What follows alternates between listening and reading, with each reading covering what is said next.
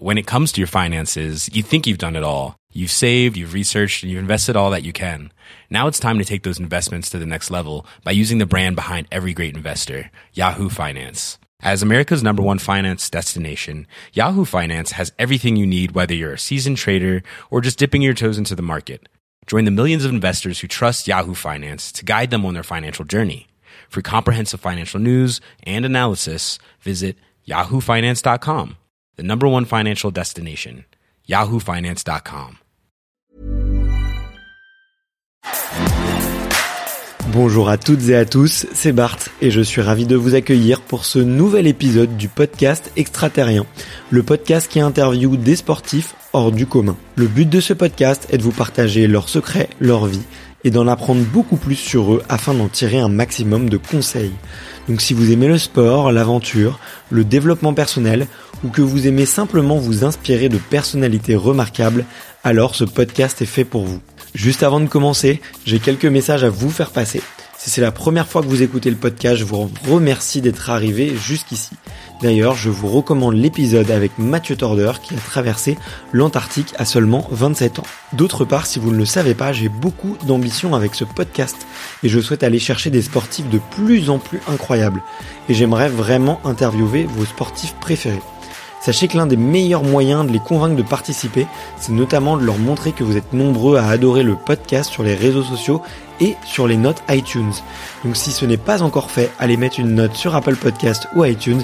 C'est vraiment ce qui m'aide le plus à inciter des sportifs connus à venir témoigner. Si vous écoutez plutôt sur Spotify, vous pouvez très facilement le partager en story sur Instagram, taguez-moi et je vous repartagerai. J'en profite donc pour vous rappeler le nom du compte Instagram, c'est extraterrien.podcast. Suivez-le et vous y retrouverez les coulisses du podcast.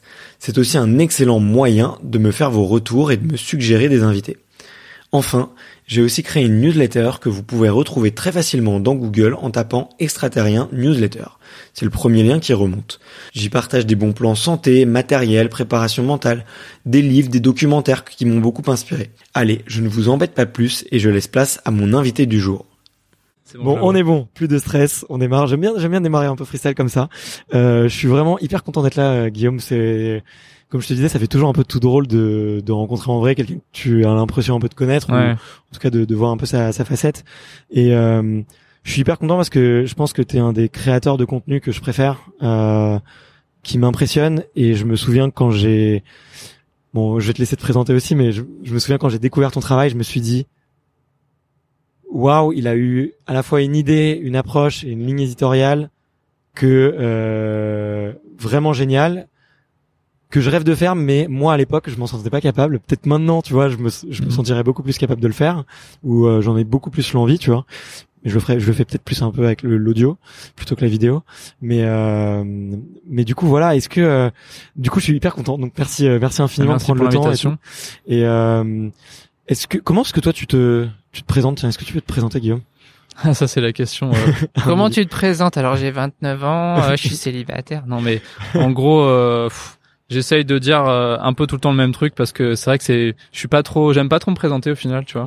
C'est pas je, suis pas hyper social tu vois. Enfin j'aime bien sortir et tout mais c'est pas le truc euh, que j'apprécie que je préfère faire. Mais du coup je dis simplement euh, que je suis youtubeur. Au début je le disais pas. Tu vois je disais non euh, c'est pas vraiment mon métier parce que j'avais un peu peur de l'image que ça donnait. Maintenant je m'en fous euh, enfin voilà c'est c'est devenu effectivement mon, mon métier. Donc je dis que je suis youtubeur et que je suis spécialisé dans l'apprentissage. Donc ça veut dire que bah voilà je me mets des défis où je vais apprendre en trois mois le piano en 50 jours l'apnée. Donc ça c'est on va dire le cœur de ma chaîne. Et aussi que de temps en temps je fais des défis euh, un peu extrêmes. Donc j'ai fait des défis avec le froid, avec le sommeil, euh, avec le coxage, donc avec le GIGN. Euh, voilà, donc j'aime bien mélanger. En général, enfin je pense que en résumé c'est du dépassement de soi parce que l'apprentissage c'est aussi euh, t'as des obstacles à franchir, t'as des difficultés, donc tu te dépasses. Donc ouais, je fais du dépassement de soi dans, dans plein de domaines et euh, voilà, c'est à peu près ça, comme ça que je me présente euh, généralement quoi. Ok, ok, ok, bah très cool. Moi, je, comment je t'aurais présenté? Je t'aurais présenté, j'aurais dit euh, euh, effectivement peut-être que j'aurais été obligé d'évoquer le mot YouTube parce que tu crées du contenu dire majoritairement sur YouTube.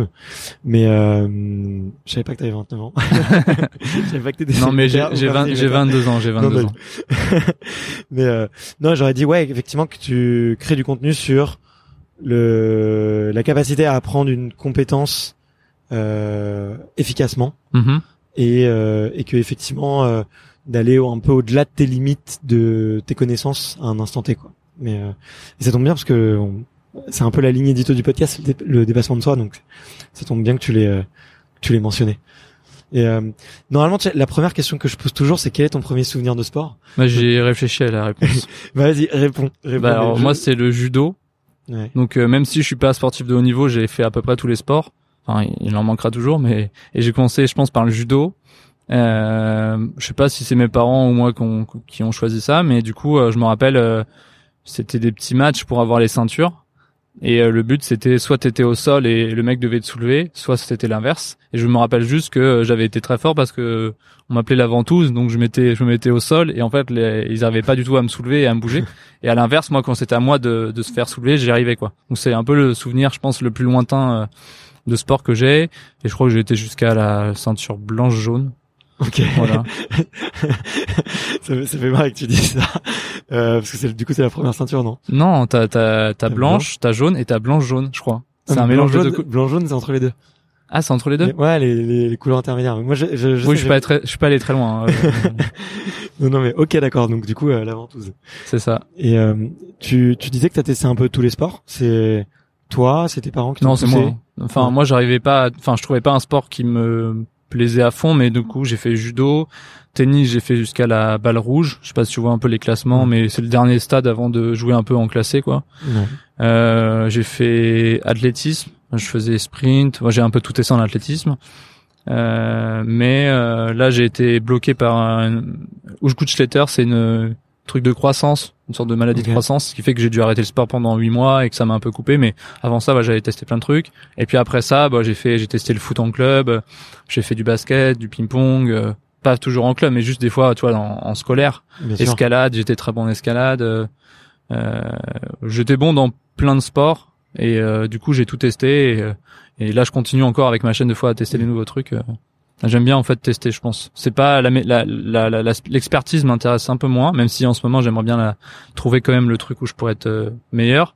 Mais euh, mais ouais, j'ai plutôt été un testeur, on va dire. Bah, t'es devenu expert en création de contenu, Oui, d'une certaine façon. oui, oui.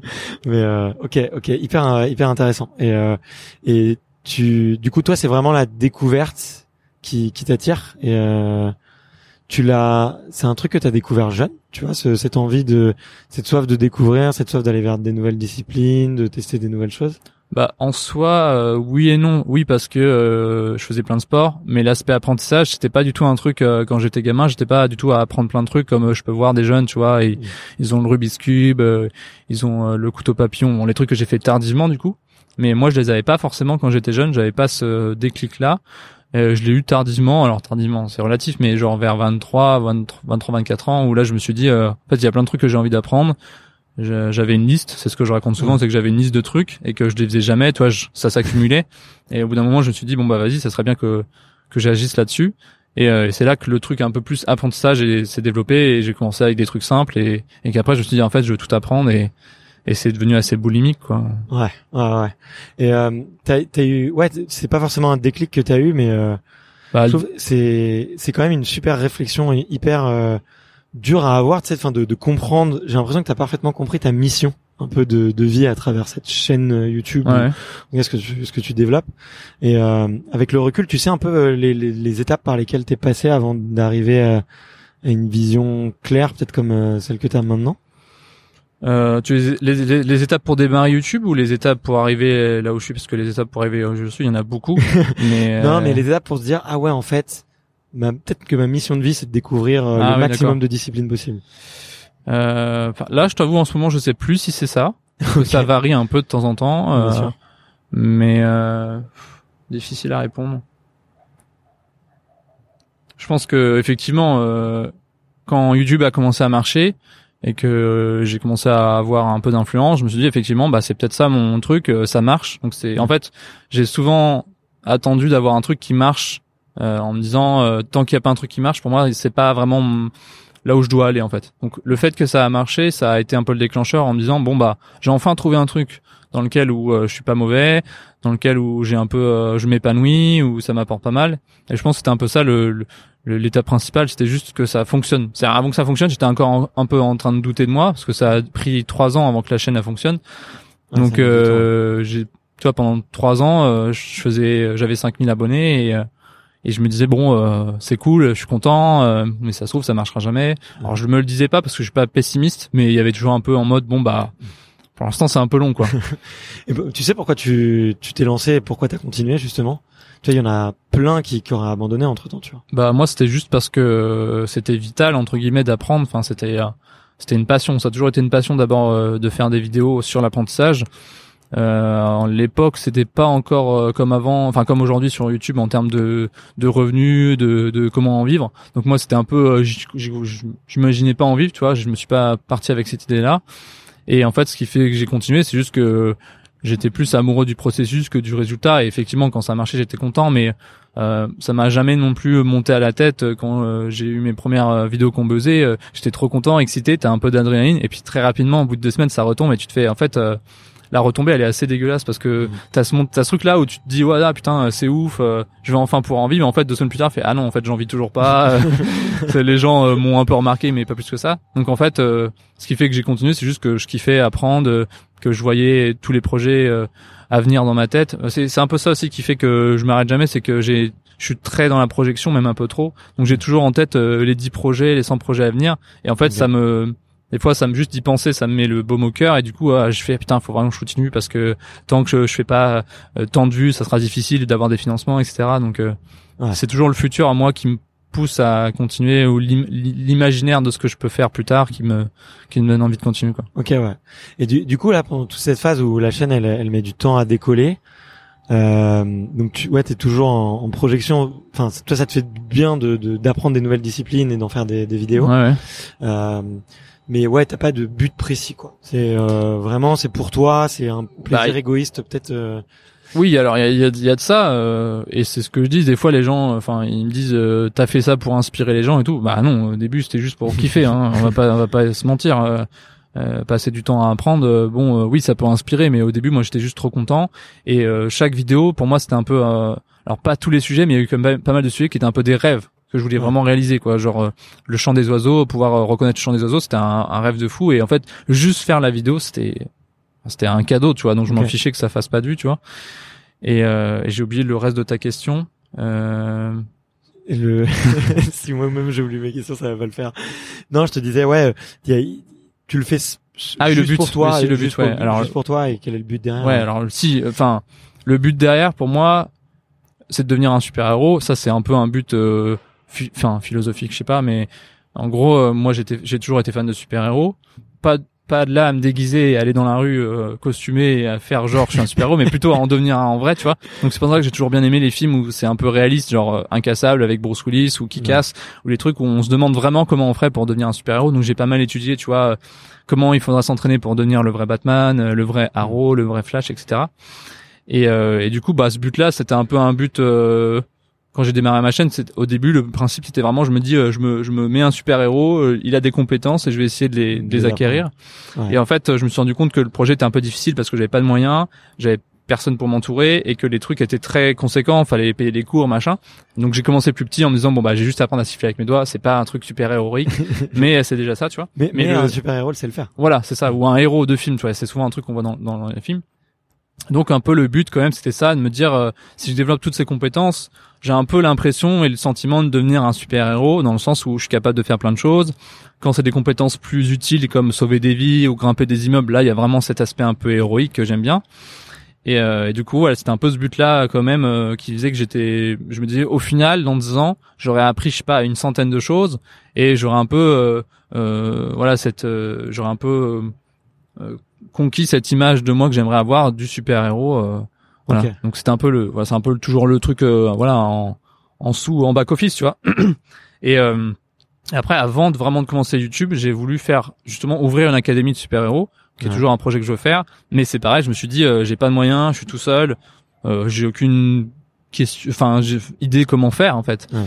Donc j'ai j'ai posé des questions, j'ai commencé à faire des projets en 3D. Puis en fait je me suis dit bon si vraiment c'est mon but, qu'est-ce que je sais faire aujourd'hui ou que je pourrais être bon qui pourrait m'amener à ce but-là. Donc je me suis dit bon bah les vidéos a priori je vais savoir faire des vidéos, euh, apprendre c'est possible et euh, l'idée voilà c'est que petit à petit bah au bout de quelques années, si j'arrive à avoir, euh, je sais pas combien d'abonnés, ça pourra me permettre de peut-être se faire cette, ce projet-là, quoi. Ouais. Mais il y a toujours eu un peu ce truc-là du super-héros en, en, en sous-jacent, quoi.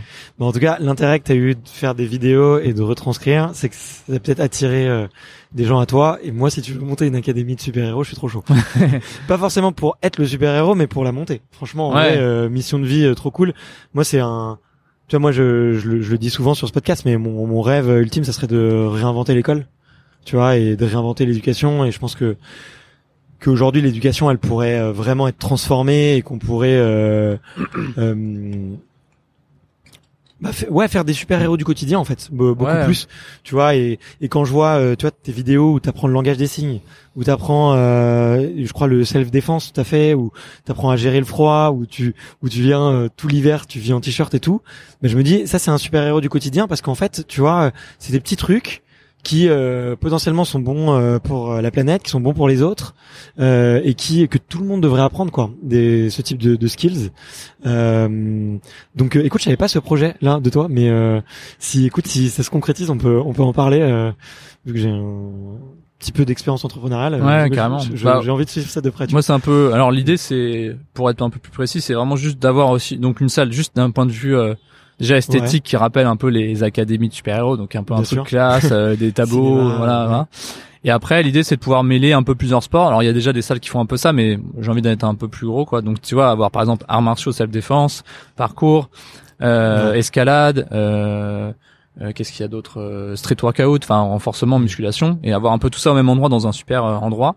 Euh, et avoir aussi un pôle euh, plus du coup lié à l'école ou l'éducation où tu as des intervenants toutes les semaines qui viennent t'apprendre un nouveau truc. Tu peux avoir des stages de enfin de, de premier secours, euh, des stages de communication non violente. Et voilà, c'est en fait aussi de de laisser ça ouvert aussi à tous les âges et que tu vois qu'il y a des jeunes qui puissent venir euh, se former, même apprendre à apprendre, tu vois, parce que finalement on ça on l'apprend pas à l'école, le- Ouais. comment apprendre efficacement, comment mieux retenir ses cours.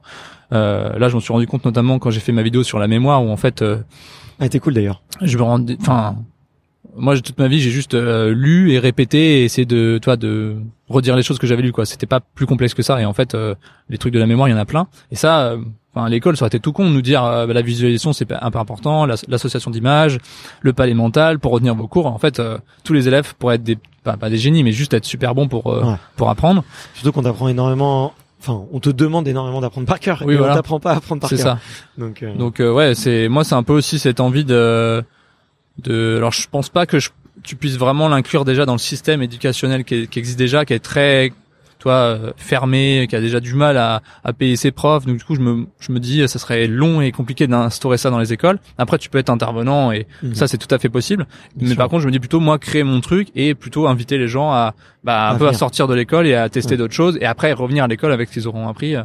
Mais tu vois moi très jeune, j'aurais trop kiffé bah qu'on me laisse se dire euh, bah qu'est-ce que tu aurais envie d'apprendre vraiment, tu vois? Et Ouais. pas juste des cours, genre si on m'avait dit bah t'as t'as 13 ans, est-ce que ça te dit d'apprendre le Rubik's cube euh, et on va te montrer comment faire euh, et en fait ça euh, moi j'en suis enfin c'est pas, c'est pas un regret, tu vois, mais c'est juste je me dis si on pouvait laisser les gosses euh, très jeunes faire ça, bah en fait euh, déjà ils perdraient peut-être moins de temps à faire des études dont ils n'ont pas besoin parce qu'on les oriente à dire faut faire ça, faut faire ça parce que ça met en filière, tu vas avoir un travail. Et en fait, si très jeune le- l'enfant il se dit euh, ah mais moi ma passion euh, c'est euh, le- les jeux de cartes, c'est le poker, c'est machin et bah tu vois à 13 ans, il apprend le poker et puis il est champion du monde à 20 ans.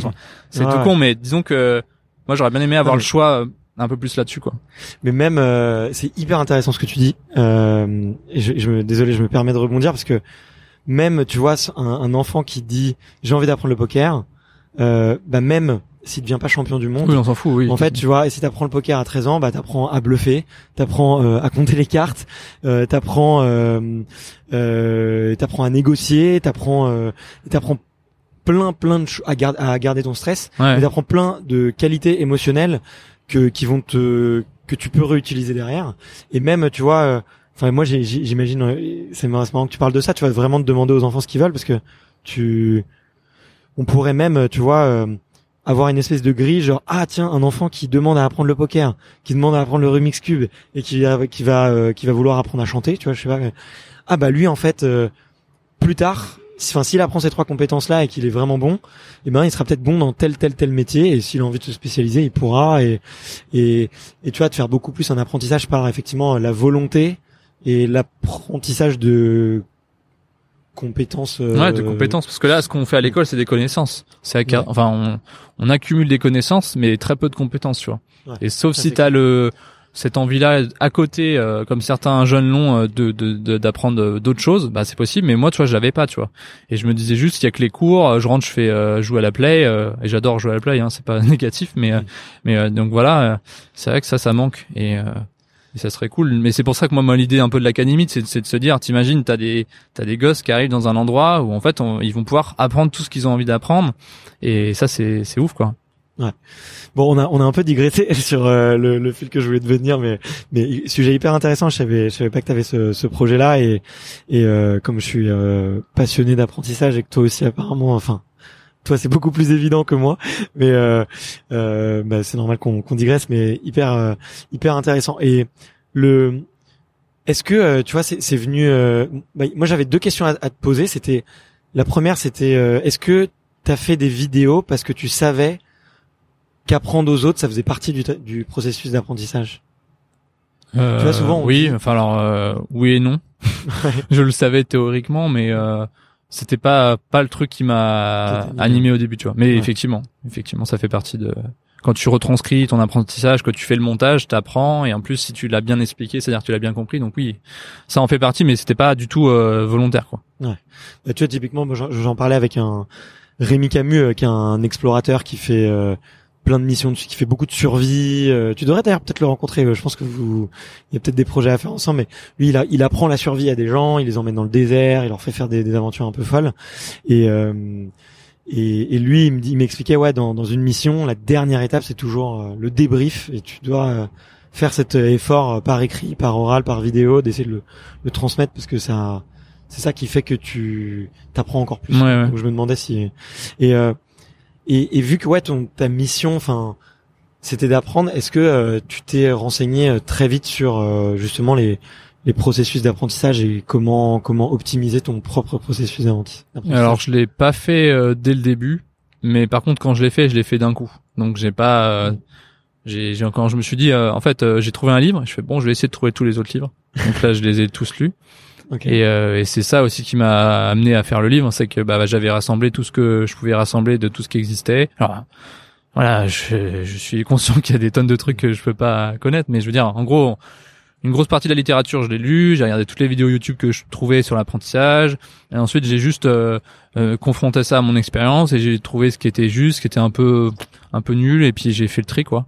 Et euh, donc ouais, je, je, me suis pas mal renseigné, et puis après moi, ce que je dis à la fin du bouquin, c'est qu'en fait, il y a des méthodes, il y a des façons de faire, mais en, en gros, l'apprentissage, c'est de l'expérimentation. Donc, tu peux pas euh, non plus juste dire, euh, j'applique bêtement euh, une méthode. faut d'abord la tester. Il y en a qui marchent. Enfin, tu vois, il y a cette question est-ce que t'es oral, est-ce que t'es visuel, tout ça. Donc, il y a toujours des trucs qui marchent plus avec certains.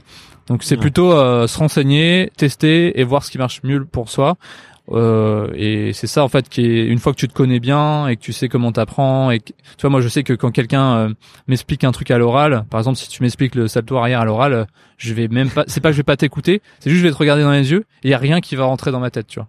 Et du coup quand des gens essayent de m'expliquer à l'oral je suis un peu gêné parce que je, je en fait j'écoute mais je j'ai rien retenu j'ai rien qui passe. Et après je fais tu veux pas me montrer plutôt euh, mais je dis mais je sais qu'à l'oral j'ai rien qui rentre quoi donc je suis très très visuel et très euh, kinesthésique, c'est que j'ai besoin de faire pour comprendre, mm. pour apprendre.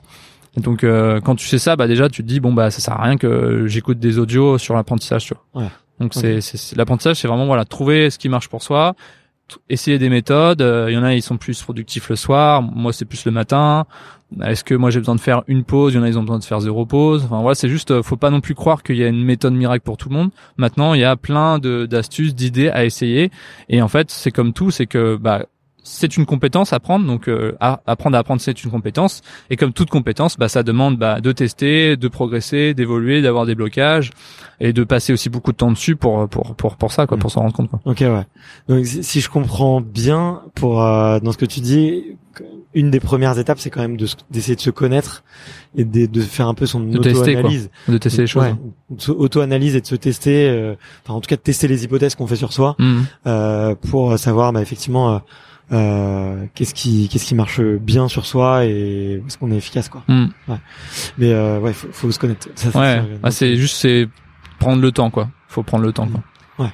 Et, toi, toi, c'était un processus d'apprendre à te connaître. C'était un processus que tu as fait seul, que tu as fait accompagner. Euh, t'as déjà, euh, je sais pas. Euh, moi, j'essaie, je sais que je peux avoir tendance à parler à, parler beaucoup avec ma compagne. Tu vois, elle fait un peu ma, psy par moment. J'ai aussi pendant très longtemps, j'ai eu, j'ai eu une psy, tu vois, et le fait de parler.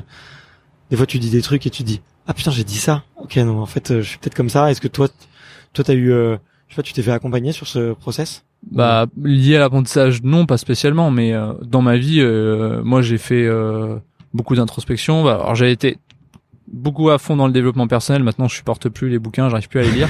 mais au début, j'ai beaucoup lu, tu vois, en mode j'étais une éponge parce que j'avais du mal. Enfin, j'avais besoin de repères, j'avais besoin de trouver la ma confiance, j'avais besoin de savoir qui j'étais. Donc, je lisais tout et c'était tout de suite. Si je trouvais un livre, fallait que, enfin, je devienne le livre. Donc, il y avait un truc un peu trop toi je me perdais un peu dans le livre. Donc tu lisais Tony Robbins Ouais, j'ai lu euh, j'ai lu euh, voilà Robbins, j'ai lu tous les trucs un peu basiques, père riche père pauvre, enfin tous les tous les bouquins qu'on conseille. Et maintenant je je les supporte plus mais au début voilà, ça m'a aidé, tu vois. Et, euh, et après bah il y a ça euh, pour pour faire l'introspection, après il y a juste en testant plein de choses aussi, je pense que la meilleure façon de se connaître c'est de tester plein de choses donc se mettre dans des mm. situations difficiles. Donc moi, bon, j'ai fait du théâtre, euh, j'ai fait des trucs de survie, j'ai fait des voyages seuls. En fait, plus tu expérimentes plein de choses dans tous les domaines, plus tu t'apprends à te connaître. Donc je pense que mm. ça c'est la base. Euh, après, en termes de suivi, bon, j'ai eu de temps en temps, genre, des, j'ai vu des gens pour l'orientation parce que je savais pas quoi faire. Euh, j'ai fait des thérapies, donc oui, j'ai un ensemble de trucs qui fait que je me connais mieux que peut-être une personne qui a pas fait tout ça. Et généralement, euh, effectivement si t'as pas voyagé si t'as pas fait des t'as pas survécu à des enfin des situations difficiles si t'as jamais vu de psy si t'as jamais lu de bouquin ouais euh, tu te connais pas trop quoi. Donc euh, je pense que c'est comme ça que tu, tu passes par la connaissance. Mais lié à l'apprentissage non j'ai pas fait un travail particulier euh, pour me connaître. J'ai juste appris et je me suis rendu compte des trucs qui marchaient et pas Ouais, mais c'est ça me fait penser à un c'est marrant que tu dis ça parce que ça me fait penser à un podcast que j'entendais avec le fondateur de Open Classroom ça, ça doit te dire. ouais, ça me parle. Je sais pas, mais ancien site du zéro, c'est un site. Euh, c'est si tu veux, c'était ça a commencé, c'était un des plus gros sites pour apprendre à coder. Tu ah vois, avec des cours, euh, des MOOC euh, gratuits. Et aujourd'hui, Open Classroom, c'est une plateforme vidéo. Et d'ailleurs, ils ont un, où il y a plein plein de MOOC, tu vois, comme Coursera ou Udemy. Et ils ont un MOOC apprendre à apprendre qui est très bien mhm. d'ailleurs, qui est très bien fait. Je te, je te le recommande si, si si la curiosité De, le faire parce qu'ils le, font plutôt bien.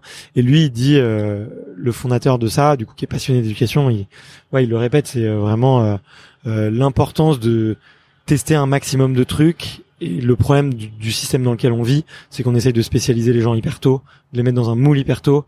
Et il y a plein de métiers qu'on t'autorise à faire qu'une fois. Tu vois, si tu si tu deviens médecin, tu vas faire 10 ans d'études de, d'études de, médecine et tu vas faire que de la médecine toute ta vie et euh, tu t'autorises plus à faire 6 euh, mois vendeur, 6 mois euh, vidéaste, 6 mois euh, travailler là où est-ce que tu as envie quoi. Tu testes plus rien et du coup tu te connais pas et et et t'es pas forcément épanoui. Ouais. Mais il y a un bouquin alors je me rappelle plus du titre le titre il est anglais et ça parle justement du généraliste vs spécialiste Mhm. et de, du débat est-ce que vaut mieux spécialiser ou être généraliste? Bon moi forcément vu mon profil je vais dire que c'est mieux d'être généraliste mais mais ouais ah, et en même temps quand t'es très généraliste t'as toujours un peu ce truc là de dire merde j'ai jamais été vraiment euh, unique ou euh, toi expert dans un domaine.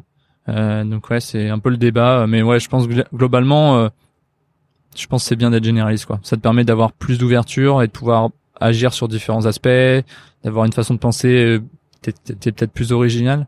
Mais après, tu vois, il nous faut des experts aussi dans notre société, tu vois. on, a besoin d'un chirurgien euh, super doué et on n'a pas envie qu'il soit généraliste, quoi. Donc, euh, il faut un peu de tout, je pense. Mais euh, après, après, tu vois, il y a quand tu regardes aussi certains grands artistes ou grands sportifs, bah, tu vois, ils sont experts, mais ils ont quand même souvent été chercher ailleurs des inspirations et ils sont quand même restés ouverts à d'autres euh, pratiques. Et on le voit bien dans le sport aussi euh, avec le transfert des compétences. C'est qu'aujourd'hui, euh, des mecs qui sont experts dans un domaine, ils vont souvent aller dans un autre sport pour prendre des trucs. après, par exemple, dans l'apnée, tu vas les prendre dans le yoga ou dans la méditation. Enfin, il y a toujours un transfert de compétences qui est hyper utile. Et ça, ça, ça fait partie des trucs à faire, quoi, si tu veux progresser. Ouais. C'est d'utiliser les autres compétences pour te faire progresser. Ou toi, par exemple, en ce moment, je m'entraîne au chess tag. Donc, je sais pas si tu connais, c'est le, le, jeu du chat version parcours là. Ouais, ouais. Et euh, bah en fait, si tu veux vraiment être bon, bah tu analyses, tu dis qu'est-ce que c'est les sports qui seraient le plus utiles au chess tag. Bah tu vois, c'est les sports de changement de direction. Donc tu vas faire basket, euh, tout ce qui est cardio, foot. Euh, il y a un peu de tennis aussi, tu vois. Donc tu vas utiliser ça. Après, euh, tu vas utiliser, par exemple, je sais pas le ça s'appelle le dodgeball quand t'évites les trucs, quand t'évites mm. les balles, bah là c'est un peu éviter euh, qu'on te touche, donc il y a un truc un peu de temps de réaction, donc tu peux aussi jouer sur les temps de réaction, donc trouver des applications, jouer à Call of parce que ça travaille la, réaction, donc bref, il y a toujours, euh, en fait, dans un sport il y a toujours euh, des milliers de trucs à côté qui peuvent te faire progresser à utiliser, même si le plus important c'est quand même la pratique du sport en tant que tel, parce que c'est c'est ce qu'on appelle la euh, l'approche directe en fait c'est si tu veux progresser dans un domaine le meilleur moyen c'est juste de pratiquer dans le domaine précis quoi. Ouais, et pas d'étudier le truc et pas d'être à, côté. C'est vraiment euh, si tu veux être bon en chess tag bah tu fais du chess tag tous les jours quoi. et après au bout d'un moment bah effectivement tu auras besoin d'ajouter des trucs euh. c'est hyper intéressant ce que tu dis mais merci d'avoir un peu préparé la réponse et d'avoir fait l'analogie avec le, le, sport et tout. Mais euh, mais c'est vrai que enfin c'est hyper important de ouais d'aller chercher plein de, de disciplines et tout. Et peut-être sur un sport tu comme le si on si on improvise là si on se dit euh, je sais pas un sport euh, comme euh, aller euh, le, du trail genre de l'ultra endurance tu vois. Genre les mecs qui courent dans la montagne pendant des heures et des heures tirer chercher quelles compétences ailleurs. Moi j'irais même si on fait l'exercice je me dis ouais j'irais chercher peut-être effectivement dans les peut-être dans les disciplines un peu de souffrance du coup tout ce que peut faire l'armée. D'ailleurs, tu connais un peu euh, vu qu'il t'a fait euh, du coxage. Mais euh, j'ai quelques questions après dessus. Mais le de faire aussi un peu peut-être de l'hypnose, tu vois, pour. Bah là, vu que c'est un truc, on va dire de souffrance, effectivement. plus tu testes d'autres trucs encore plus difficiles, tu vois, tu peux te dire bon bah si c'est du trail, je vais peut-être essayer de la natation parce que c'est encore plus dur, je trouve, la natation. Enfin, tu vois, quand tu nages en eau libre, c'est exténuant. Donc peut-être tu peux te mettre des Là, là, j'irais plutôt chercher sur des trucs où euh, je vais mettre dans des conditions encore plus difficiles que le trail en lui-même. Donc c'est-à-dire je vais me mettre, euh, je sais pas, je vais le faire les yeux bandés, euh, je vais le faire avec un sac à dos plus lourd. en fait, t'entraîner dans des conditions qui seront plus dures que la compétition pour que quand t'arrives à la compétition, ça soit plus facile. je pense que là, j'aurais plutôt cette approche. Parce qu'après dans le trail, vu que c'est de la course, bon bah à pas faire des trucs de course, je vois pas. Tu peux varier, mais globalement, ouais, tu peux travailler. Après, après, tu peux, ce que tu peux faire, c'est renforcer tout ce qui est l'aspect euh, cheville, l'aspect, euh, enfin, un, comment comment ne pas se fouler une cheville dans ces genres de trucs parce que c'est ce qui doit arriver le plus souvent. Après, je suis pas du tout euh, connaisseur du sujet, hein. Si, si, si, mais euh, mais ouais, donc tu peux travailler dans du gros renforcement de la cheville à mort, travailler sur les impacts, vraiment faire des trucs comme ça. Enfin là, ça se voit pas, on est en audio, mais en gros, te balancer sur tes chevilles. Enfin, essayer de faire en sorte qu'elles deviennent en béton et peut-être trouver des sports où il y a beaucoup de de risques aussi pour les chevilles mais euh, mais voilà je pense moi ça serait ce que je ferais. Et après voilà pratique pure de, du trail euh, progressivement parce que forcément c'est comme partout faut faire progressivement. Ouais. et après je vois pas forcément qu'est-ce que tu pourrais faire d'autre en termes de transfert. Bah comme il y a aussi un aspect mental ouais c'est peut-être euh, trouver des trucs où euh, bah pas forcément faire un coxage mais tu vois trouver des trucs où tu vas être dans dans cette même enfin essayer de développer ce truc mental de jamais lâcher malgré la douleur, malgré la difficulté. Donc peut-être t'entraîner à d'autres trucs qui sont pas forcément sportifs, mais qui vont te demander euh, une résistance mentale énorme. Et là, ça pourra se transférer également sur le, sur le trail. Euh. Ok, ok. Ok, ok. Hyper intéressant. Je, je c'est vrai que je connaissais pas bien le l'approche du transfert de, de connaissances, mais c'est c'est peut-être plutôt quand t'es un quand t'arrives à un plateau, non, que qu'il faut le faire? Oui, effectivement. Bah au début, comme je disais, il faut d'abord se concentrer sur la pratique euh, concrète du, de la discipline. Et c'est au bout d'un moment, quand tu bloques, tu peux chercher des drills, donc c'est des exercices spécifiques pour progresser dans tes faiblesses et tout. Donc aller chercher, euh, toi, ailleurs, euh, toi, euh, l'apnée complètement. si tu fais de la méditation et si tu trouves aussi un, comment dire des exercices un peu novateurs sur la respiration bah ça peut t'aider et en même temps la méditation ça va t'aider sur l'aspect euh, déconnexion parce qu'en fait l'apnée quand tu es en statique il faut vraiment que tu arrives à penser à autre chose enfin soit penser à rien, soit penser à autre chose. Mais dans tous les cas, faut pas que tu sois concentré sur euh, tes contractions du diaphragme ou sur le fait que tu commences à galérer. Faut que tu arrives à t'évader. Donc là, la méditation, c'est vraiment une compétence qui se transfère bien euh, sur l'apnée. Voilà. Ok, bon, euh, cool. bah, écoute, j'essaierai pour pour moi. Euh... Mais effectivement, tu peux le faire. Moi, je pense que tu peux le faire au début, hein. Mais c'est juste que faut pas oublier de pratiquer vraiment le truc, quoi. Si t'as surtout si t'as une deadline. Euh... Toi, moi, si pour le chest tag, euh, là, j'ai fait les championnats de France. Bah, en fait, euh, si j'avais pas pratiqué vraiment le chest tag, j'avais juste fait du foot ou du basket, peut-être ça m'aurait pas du tout aidé, quoi. Enfin, en l'occurrence, non, je pense pas. D'ailleurs, ça s'est terminé comment ce, bah, On a été en demi-finale. Alors moi j'étais pas prévu dans l'équipe parce qu'en gros je, je, suis une équipe d'athlètes pro en parcours, euh, euh, mais moi j'ai pas leur niveau. Je suis plutôt un peu le, le, pote qui filme de temps en temps, qui s'entraîne avec eux par plaisir, tu vois. Et là il manquait des joueurs. Euh, moi je m'entraînais depuis trois mois au chest parce que je voulais faire une vidéo YouTube, bah, je vais toujours la faire. Et euh, bon ils m'ont dit bon bah vas-y viens avec nous et puis on verra bien quoi. De toute façon c'était il y avait pas autant d'enjeux parce que le vrai enjeu pour eux c'est le mondial, le World Chest donc le, le mondial. Et là c'était un championnat de France. Euh, il manquait plein de joueurs, il y avait des joueurs qui avaient jamais joué, donc c'était un peu un peu expérimentation et donc euh, moi j'étais content juste de participer déjà. J'avais un peu peur de, de, de faire couler l'équipe et bon au final ça a été. Donc euh, ouais c'était c'était hyper intéressant. Moi c'est un peu tu vois je suis pas sportif de haut niveau mais j'ai toujours eu un rêve un peu de soit d'être très bon niveau soit de participer à des, des championnats. C'est un peu un un peu un rêve de gosse quoi tu vois. Ouais. Moi je voulais être footballeur, je voulais faire des matchs avec des, des stades remplis et tout. Et c'est vrai que juste faire un championnat comme ça, mais c'est déjà, enfin, ça me fait vibrer. J'aime bien, tu vois. Mais c'est un peu, euh, tu vois, je trouve, euh, tu vois, je voulais en parler avec toi parce que tu es un, truc que moi j'apprécie beaucoup dans, dans tes vidéos, c'est que comme tu redeviens débutant à chaque nouvelle discipline que tu apprends, t'as un côté vachement humble et vachement attachant, je trouve, tu vois, de, de, à l'inverse de peut-être d'autres euh, personnes qui vont créer du contenu ou où tu ils vont se spécialiser et tu sens qu'ils vont monter en compétences, monter en confiance. Et au bout d'un moment euh, en fait tu te reconnais plus à eux parce que t'as pas progressé autant qu'eux parce que toi t'as euh, une autre vie et que tu le fais pas à 100% et, euh, et du coup tu te reconnais plus. Et puis même au niveau de la personnalité la personne est peut-être un petit peu moins attachante parce que parce que ouais c'est plus la même personne et qu'elle le fait après euh, pour des raisons euh, type euh, YouTube l'argent ou ou même enfin pour plein de raisons la, la, personnalité évolue. Et tu vois et où est-ce que je voulais en venir? C'était le du coup le fait que tu sois débutant tout le temps en fait on sent que des fois tu te réémerveilles de petites choses tu vois. Et mhm. et ça je trouve ça cool tu vois enfin de et du coup tu as un œil hyper observateur sur des sur que un, expert ou un champion du monde ne voit plus, tu vois. Mm. Euh, typiquement, euh, un des trucs qui m'avait marqué euh, là en préparant l'interview, c'était quand tu t'as passé tout l'hiver en t-shirt et tu tu te rends compte que un des trucs le plus chelou, les plus chelous, c'est le regard des gens en fait. Mm. et tu vois, si je pense dans dix ans, si tous les hivers tu les fais sans rien, peut-être qu'au bout d'un moment, en fait, ça te paraîtra complètement normal et tu t'en rendras plus compte. Tu vois. Hmm. Donc, euh, et, et c'est pour ça que tu disais, ouais, moi, je, je, le fais pas pour les autres et pas pour euh, inspirer les autres d'un, d'un, dire de, de prime abord.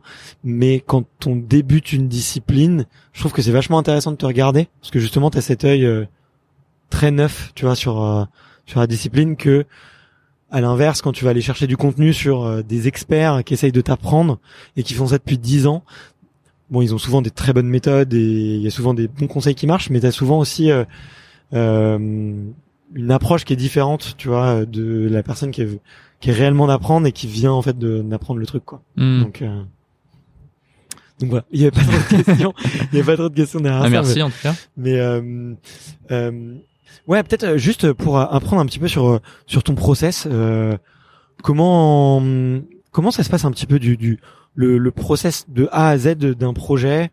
Euh, tu il y a une compétence qui est dans ta liste. T'essayes de la décortiquer, de voir un petit peu toutes les étapes.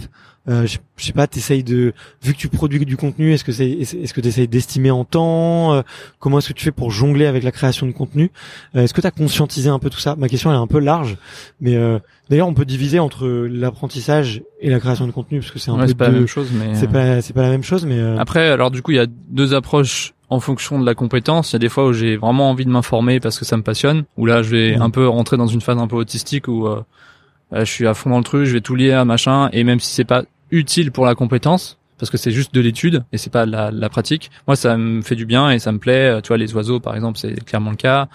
Euh, et soit tu as une autre approche, l'approche directe, bah c'est que toi là, pour apprendre à lancer des cartes, euh, j'ai pas j'ai pas fait une, thèse dessus, j'ai juste euh, pris une carte et je l'ai lancée quoi. Donc en fait, ça c'est deux types d'approches. Euh, après, moi, comme mon but c'est de faire des vidéos, je vais toujours aller dans le principe de l'immersion. Donc c'est pour moi la meilleure moyen d'apprendre, c'est l'immersion. Ça veut dire que bah, tu te focuses sur une seule chose à la fois et tu fais que ça. Et donc ça veut dire tu l'écoutes, tu vois, tu vis, tu tu respires la compétence. Ça, ça me permet euh, moi d'être à fond dans le truc. Après, ce qui va aider, c'est euh, déterminer un objectif dès le début. Alors l'objectif, c'est de savoir combien de effectivement combien de temps je veux mettre dedans, quel niveau de compétence je veux avoir, et ça, ça va déterminer le temps. Enfin, ouais, combien de temps ça va me prendre. Donc, tu vois, dans cette carte, j'avais juste envie que ça plante dans une banane, tu vois. Donc, je savais que ça allait pas me prendre une semaine. Mais l'apnée, quand c'était par exemple tenir 4 minutes, bah, en voulant vraiment faire ça, bah, je, je comment dire, je, je, je devais finalement passer énormément d'heures dessus. Donc, j'étais j'étais au courant, tu vois. Et donc quand tu as choisi cet objectif-là, là tu vas utiliser euh, la loi de Pareto, c'est-à-dire que tu te dis si vraiment mon but c'est juste euh, par exemple à la tenir 4 minutes, je vais me concentrer que sur ça et je vais pas me concentrer sur autre chose. Parce que souvent dans une compétence plus tu au début tu décortiques, plus tu te vois il y a énormément de choses à faire. Et en fait la loi de Pareto, moi j'utilise pour euh, voilà me dire bon bah là le piano, euh, je voulais juste apprendre Chopin, donc euh, j'ai pas passé du temps à faire au clair de la lune, euh, je vais pas passer du temps à alors j'ai fait un peu de gamme mais je veux dire c'est pas j'ai pas voilà, j'ai pas fait de solfège et euh, j'ai direct été dans la pratique. Et donc ça, c'est mon processus, c'est de voilà, si j'ai un objectif et que j'utilise uniquement ce qui m'intéresse et que je m'immerge, bah je vais être plus rapide parce que c'est précis en fait. Le fait que les gens ça soit pas précis, c'est parce que souvent il n'y a pas d'objectif, euh, il n'y a pas de, de, se dire est-ce que ça c'est inutile? Donc en fait, moi j'ai conscientisé euh, en fait d'être juste plus actif dans mon processus d'apprentissage et c'est juste pour ça que je suis plus efficace. C'est juste que je sais directement ce que je veux en faire, où je veux aller, la vidéo que je veux faire et tout. Après, le truc c'est que donc t'as en fait un petit processus de recherche qui permet un peu d'estimer le temps que tu vas devoir y passer, le temps que ça va te prendre. Et du coup après tu vas peut-être le mettre des petites étapes et ensuite tu vas vraiment faire que ce qu'il faut pour euh, l'objectif l'objectif quoi. Et le temps le temps d'étude, euh, il peut être plus ou moins long mais en gros dedans tu veux savoir quelles sont les les erreurs à éviter, quels sont les blocages, comment décortiquer en petites étapes euh, l'apprentissage pour que ça soit le plus fluide possible et euh, en fait, cette phase d'étude te sert à ça, quoi. Et c'est un peu le, le, préambule avant de commencer, tu vois. Parce que si tu te lances sans faire ça, bon, c'est possible aussi. Euh, en fonction de la difficulté, c'est plus ou moins euh, voilà intelligent de, de faire euh, l'étude ou pas. Quoi. Si c'est très facile et que tu sais que lancer de carte, toi, j'ai pas besoin de passer des heures dessus, bah, je vais pas me, faire chier avec la décortication, quoi. Et c'est c'est quoi la, la compétence qui t'a pris le plus de temps d'étude, tu dirais? Euh, En préparation avant de faire de la pratique? Euh, bah c'est un truc, c'est un truc que j'ai abandonné. Euh, c'était le drift parce qu'en gros, euh, j'ai dû, il y avait toute une phase où il fallait trouver le matos, fallait installer le ah matos, fallait ah connecter avec le logiciel, fallait trouver des gens, fallait. Euh, et quand j'ai commencé la pratique, j'étais déjà démotivé et euh, ça m'intéressait plus. Et en fait, je me dis mais moi je m'en fous. Enfin, j'ai pas envie d'apprendre sur un ordi quoi. Et alors qu'en vrai, bah les mecs qui en font, ils ont tous appris sur simulateur quoi. Et en mm. fait, c'est juste je me suis dit bon bah ça me correspond pas. Euh, c'est ça a pris trop de temps. J'ai pu passer deux mois déjà juste pour avoir euh, le bon matos, et tout ça. Et en fait, après j'étais découragé tu vois. Donc j'ai tout revendu et c'est un des seuls trucs où j'ai voilà j'ai arrêté et je le mets dans le livre où je mets faut faire vachement gaffe à ça parce que dans l'apprentissage tout peut être un blocage. Donc euh, le lieu de pratique, si c'est trop loin de chez toi, c'est un blocage. Euh, le, le, le, prix du matériel, c'est un blocage. Euh, le temps que ça te prend à pratiquer par jour, c'est un blocage. Tu vois, il y a des trucs, tu peux passer 15 minutes, c'est efficace, et a d'autres, t'es obligé de passer au moins une heure. Tu vois, donc en fonction de ton temps, ça peut être un blocage. Et en fait, si tu veux apprendre efficacement, faut faut casser euh, dès le début tous ces trucs-là. Toi, faut te dire bon bah si je veux faire du skate, bah je sais que bon bah c'est possible parce qu'il y a un skatepark à 10 minutes. Le skate, j'en ai trouvé un d'occasion sur le bon coin. Tout ça, ça va te faciliter l'apprentissage, mais si c'est pas le cas, ça peut te compliquer. Et en fait, il y a plein de gens euh, et moi je suis pas spécialement plus fort là-dessus, c'est que bah il y a des trucs juste si c'est trop loin, trop cher, trop compliqué à mettre en place, bah moi en fait ça, me comme c'est pas t'évalues super vite quoi. Ouais voilà, comme c'est pas toujours les tous, les tous les sujets ne sont pas forcément des passions. Si le truc ça te passionne pas dès le début, tu vas pas réussir à passer ces étapes-là parce que c'est juste, euh, bah non, je vais pas passer deux heures dans les transports pour faire un truc dont je suis pas sûr que ça me plaise. Donc tu vois, c'est un truc d'analyser euh, en amont. Euh, c'est ça en fait, c'est la phase d'un peu d'anticipation, de dire bon bah combien de temps ça va me prendre et, et d'évaluer ça, ouais. Ouais. D'évaluer ça. Ouais, ouais. Ouais, effectivement, peut-être que tu vois dans le dans par exemple, si je, je ramène ça, tu vois, à la discipline du sport ou de l'ultra trail, tu vois, tu vas avoir plein de plein de gens qui vont te dire ouais je rêve de le faire et qui vont pas euh, tu vois regarder le prix de la course euh, regarder le prix de l'hébergement quel week-end c'est euh, euh, qui vont euh, pas trop s'enseigner sur le volume horaire et puis du coup qui vont dès qu'ils vont le découvrir ça va être un blocage parce Ouais. que ils, Ils parce ont pas anticipé, pas, ouais. quoi Ouais. ok ok ouais donc hyper intéressant hyper intéressant et euh, et après tu comment tu fais pour te filmer dans le processus d'apprentissage du coup euh, c'est euh, je sais pas, tu fais des, tu fais des pauses, tu, tu vois, si on reprend le, le coup de la carte dans la banane, euh, je sais pas, tu l'essayes 20 fois, 20 fois, et, euh, et après, tu, je sais pas, 20 fois, 200 fois, 2000 fois, et après, tu fais un petit récap en, en vidéo. Comment, comment est-ce que tu, dé, enfin, comment est-ce que tu jongles entre la création de contenu et l'apprentissage Alors, Parce que je crois qu'il faut faire des pauses aussi, tu sais, quand t'apprends. euh, Bah, au début, euh, je filmais tout. Donc mes premières vidéos, euh, c'était vraiment, j'avais tous les rushs de toutes les étapes. ok. Et en fait, euh, c'était, c'est devenu impossible avec le temps parce que quand je passais euh, 50 jours sur un truc, je pouvais pas filmer euh, deux heures, trois heures d'entraînement par jour et, après Ouais. dérocher. Mais au début, je filmais tout pour comme ça, je pouvais dire bon bah ça m'a pris 5 heures, vous voyez le résultat, tout ça. Mm. Euh, maintenant, ce que je fais, c'est que en gros, j'ai conscience de ce que je veux à l'avance dans ma vidéo et en fait je sais quand un truc je veux le filmer ou pas donc je sais que bah, j'ai besoin de filmer les premiers stades parce que c'est toujours marrant de voir quand je me je me fais des fails ou je tombe ou je me fais mal tu vois Ouais, ouais. une fois que j'ai un peu progressé et que j'ai eu une première réussite, bon bah là je dis bon là je vais peut-être pas filmer les deux trois entraînements après et je reprends à m'entraîner quand soit j'ai un blocage, soit j'ai une nouvelle une nouvelle progression. Et euh, et du coup ça me permet de voilà de moins filmer et d'être un peu plus euh, en fait j'ai comme j'ai beaucoup fait de vidéos, je sais à peu près ce que je veux. Donc ça fait que je sais quand je veux filmer, je sais quand je veux pas filmer. Et après pour revenir sur les pauses, bah ça c'est euh, c'est obligatoire et ça c'est même euh, c'est une sorte de c'est pas une astuce parce que tout le monde sait qu'il faut faire des pauses, mais c'est quand même un truc qui est hyper efficace, tout comme le sommeil. Mais en gros, euh, dans beaucoup de compétences, si je passais 4 heures dessus, et au bout d'un moment, enfin assez rapidement, je dirais au bout d'une heure, il y avait plus trop de progrès, tu vois. Par contre, si j'avais eu conscience à l'époque que bah au bout d'une heure, fallait que j'arrête et je fasse euh, 30 minutes de pause et je revienne, bah en fait j'aurais peut-être pu progresser plus vite. Parce qu'en gros généralement quand tu fais ta pause, bah t'as ton cerveau qui est en train- d'essayer de trouver la solution en, en back office. Et euh, il et quand tu reviens, bah, en fait ton cerveau il a déjà progressé. Donc généralement en fait limite euh, c'est tu fais 15 minutes pause, 15 minutes pause ou 30 minutes pause, 30 minutes euh, tu reprends. Et en fait en étant un peu dans une phase un peu découpée comme ça, tu seras beaucoup plus efficace dans tous les apprentissages. Ok. Donc le pouvoir de la pause il est important. Ça peut être aussi genre si tu travailles enfin si tu t'entraînes tous les jours, tu fais deux jours de repos. Euh, ça ça m'a aussi souvent aidé et, et en fait euh, maintenant je au début j'étais en flip quand je faisais des pauses, je me disais putain euh, faudrait que je fasse 4 heures d'affilée là, je dois faire ma vidéo et tout. Maintenant, je suis en mode bon bah je fais 30 minutes et euh, je m'en fous si c'est que 30 minutes parce que je sais que ça suffit en fait. Si Ouais. je suis assez actif dans le processus, bah peu importe si je fais que 30 minutes, si c'est tous les jours, bah ça va marcher quoi. Ouais, Plutôt de faire mes 4 heures euh, tous les jours où je suis exténué, que je progresse pas, que je me frustre. Maintenant, je me frustre plus trop, tu vois. Je sais que je pratique un peu zen, enfin de manière zen, euh, 30 minutes, euh, j'ai fait un peu de progrès, je fais une pause, je reviens le lendemain, je continue. C'est un peu plus euh, un peu moins acharné qu'au début où je pensais qu'il fallait vraiment euh, juste euh, y aller bêtement à fond. euh. Ouais. Et faire le maximum. euh, Ouais, ça marche un peu hein, euh, ça marche, tu vois, mais c'est juste c'est c'est pas forcément agréable à vivre quoi. Tu, tu passes 10 heures d'affilée à jongler, euh, t'as mal au bras et tout ça. Ouais. Mais euh, hormis, euh, je sais pas, t'as, ouais, t'as, t'as des petites anecdotes un peu, euh, je sais pas, ou des moments un peu qui t'ont, qui t'ont vraiment fait douter ou ou t'acharner, euh, peut-être hormis les défis un peu psychologiques que t'as que t'as pu faire, tu as des, des compétences qui t'ont vraiment, euh, qui ont vraiment été dures, tu vois. le- J'ai vu, tu vois le le piano, tu vois, pour moi, ça m'a. alors, il me semble que t'as trouvé ça finalement assez simple Mhm. à apprendre et tu le dis. Moi, ça me semblait hyper dur. euh, Enfin, de, de prime abord, ça me semble hyper dur à apprendre, tu vois. euh. Bah, le piano, ça m'a semblé simple parce que justement, j'ai j'ai fait 15 minutes par jour, quoi. Genre vraiment pas plus. Pendant un ou deux mois, euh, je faisais 15 minutes par jour. Et en fait, euh, et ben, je me suis rendu compte que c'était possible de progresser et j'ai un peu lâché prise sur ça. En fait, je me suis dit, euh, je suis tellement pété en piano que je- je- ça sert à rien que je me fasse du mal. Donc, euh, 15 minutes, je faisais des gammes, j'essayais de faire euh, juste la main gauche sur un passage, j'avais fait des petits progrès et j'ai retourné. Et en fait, euh, ouais, je me suis rendu compte que la régularité c'est plus important et et pour le piano, j'avais pas le choix. Je pouvais pas passer une heure dessus. En fait, au bout de 15 minutes, j'étais cramé.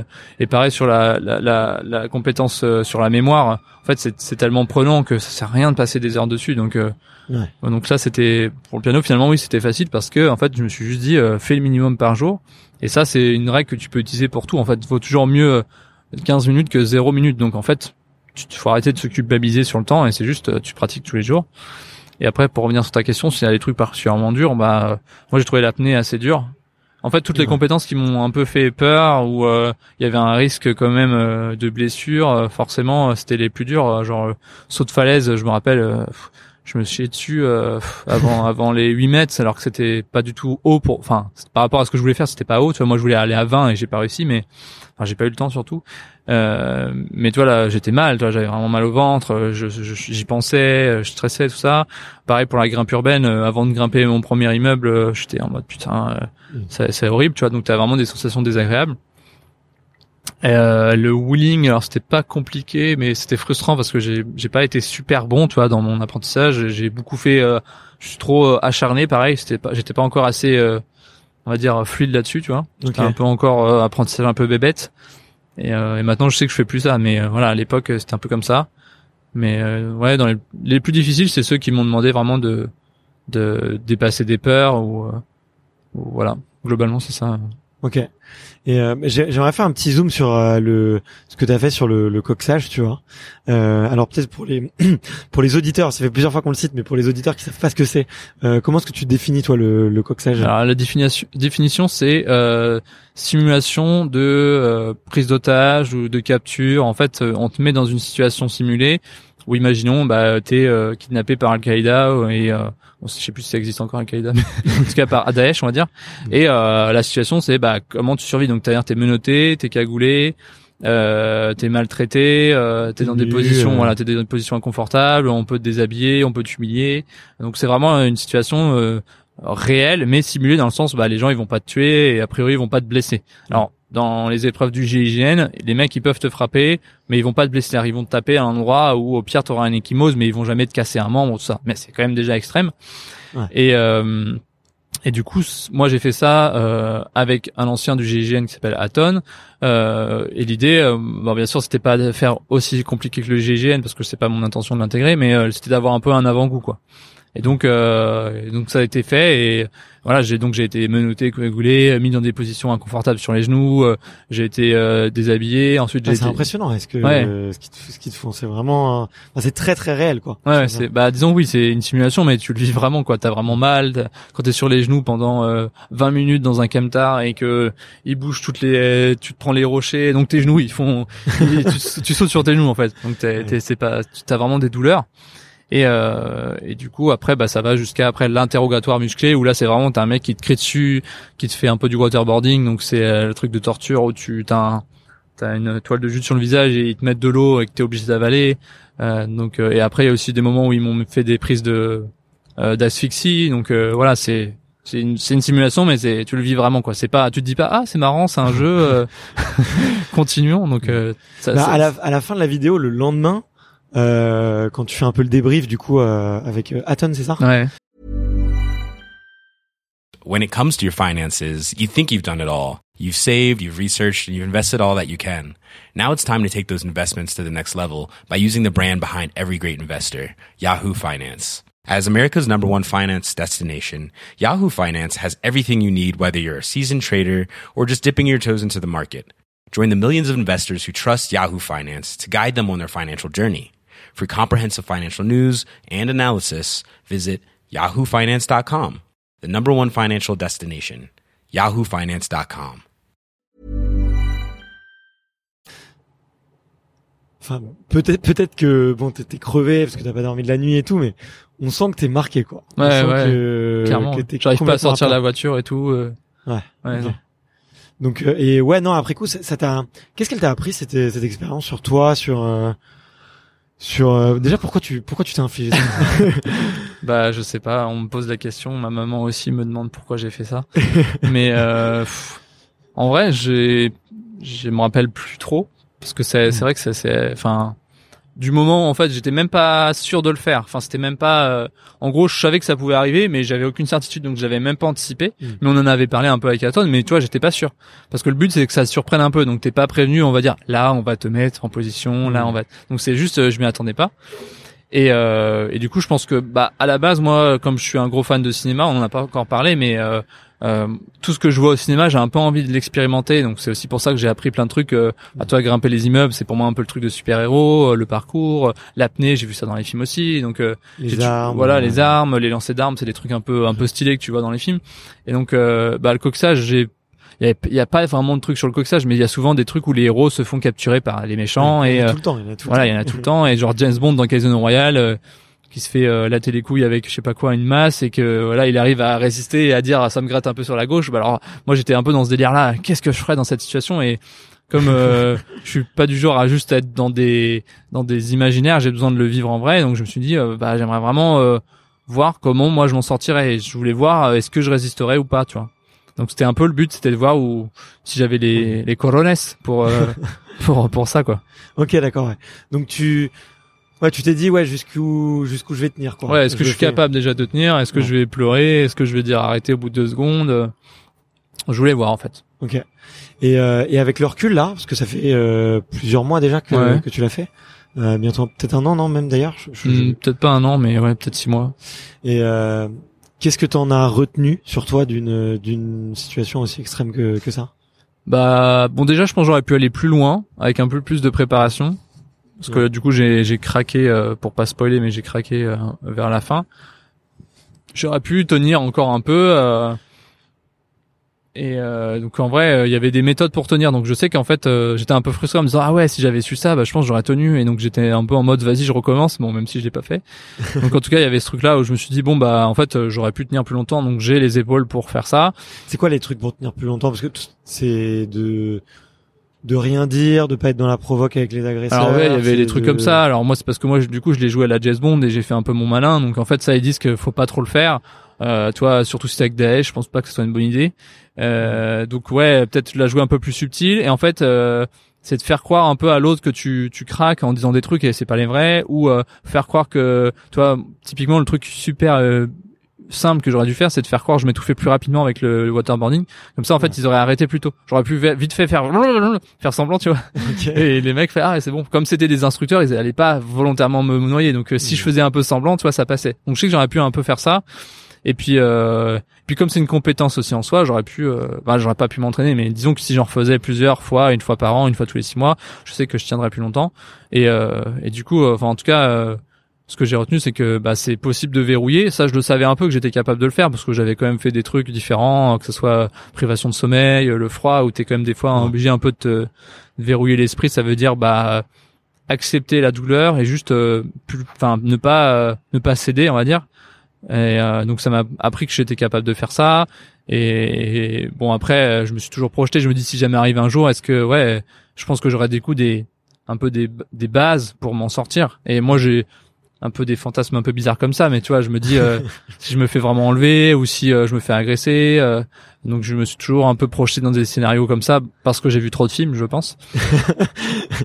Donc j'ai arrêté les films pour ça tu vois, donc j'ai arrêté YouTube les films Netflix je regarde plus parce que ça me ça, ça t'inspire trop, ça, tourne trop là-dedans mais en même temps ça me donne des idées de vidéos donc c'est pas mal ouais mais toi ouais t'es un peu obligé donc mais ouais moi je regarde pas trop YouTube. Je regarde pas trop mm. YouTube et euh, par contre Netflix là j'ai j'ai arrêté aussi. Euh, J'avais les abonnements euh, de ma meuf et du coup euh, j'ai dit c'est plus possible. Ah ouais. Non, ça me. En fait, moi, je suis boulimique de tout. En fait, donc toi, si je peux regarder 10 séries, je le fais. Donc j'essaye de. Enfin, c'est dur. Je suis un peu dans le compte. Je suis obligé de me contrôler par rapport à ça, tu vois. Ouais, bien sûr. Et parce que ça t'aide à procrastiner, en fait, dès que t'as Netflix et tout. Donc ouais, j'étais content de l'avoir au début. Maintenant, je me dis c'est une malédiction. L'algorithme il te monte un nouveau truc à chaque fois, tu fais ah putain ça a l'air intéressant. ah ouais, tu le mets en wishlist et puis là tu te retrouves avec 10 trucs à regarder. Ouais, c'est c'est c'est exactement pour ça, tu vois. Moi je je me suis dit au bout d'un moment du contenu, j'en crée, j'en consomme si ça me fait progresser ou si ça m'inspire. Mais euh, pour juste me divertir, euh, bah, je préfère être du côté des créateurs, quoi. Ouais. Donc, euh... et puis le jour où j'ai entendu le fondateur de Netflix dire que son pire ennemi c'était le sommeil.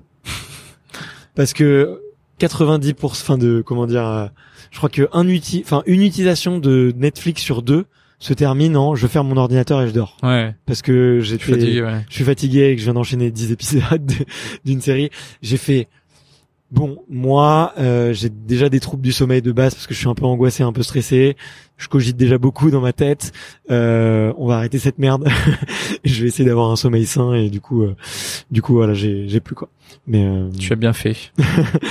mais, euh, mais, du coup, on est, on, on, se comprend un peu, mais ouais. trop cool. Et et ouais, peut-être après après coup là pour terminer sur le, le coxage, euh, t'as vu j'aime bien digresser, hein, je savais pas mais euh, et revenir aussi. Mais après coup sur le, le coxage, t'as ça t'a laissé des, des traces un peu négatives, tu vois de moi, je sais que j'en aurais refait des cauchemars, tu vois, par bah, exemple. Bah, après, pendant une semaine, j'ai l'impression que j'avais des PTSD, tu sais, les le syndrome post-traumatique des militaires quoi. Ouais. Donc j'étais un peu en stress le soir, je n'arrivais pas à dormir, je suais, je revivais les scènes, mais ça a duré une semaine et après c'est passé quoi.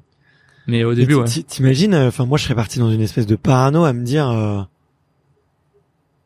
putain et, et, si ça ça part jamais quoi. Ouais, bah j'ai un peu eu peur de ça au début ouais. Pendant en fait quand je l'ai fait, je ça se trouve je vais jamais m'en remettre. et en fait euh, bon, je me rends compte que bon l'humain il est fait pour quand même se remettre de pas mal de trucs. Et en l'occurrence, ça a duré que deux heures. c'est quand même deux heures, mais tu vois, si j'avais vécu ça pendant ah, une semaine, deux, heures. Ouais, c'est finalement c'est rapide, tu vois. Sur la vidéo, t'as pas l'impression, mais ouais, ça dure euh, en tout un peu plus de deux heures, quoi. Et euh, mais ouais, en fait, au bout d'une semaine, ça allait mieux. Enfin, physiquement, ouais, j'ai pris une semaine à m'en remettre, psychologiquement aussi. Au début, je me dis euh, putain, j'espère que ça m'a fait pas fait de séquelles parce qu'au final, quand t'es dans des moments comme ça, même si c'est simulé, t'as quand même ce truc-là où tu peux pas t'échapper et donc ton cerveau il est un peu en mode euh, bah ouais, j'ai pas envie d'être là quoi. Du coup, il y a un truc où t'as peur de casser quelque chose.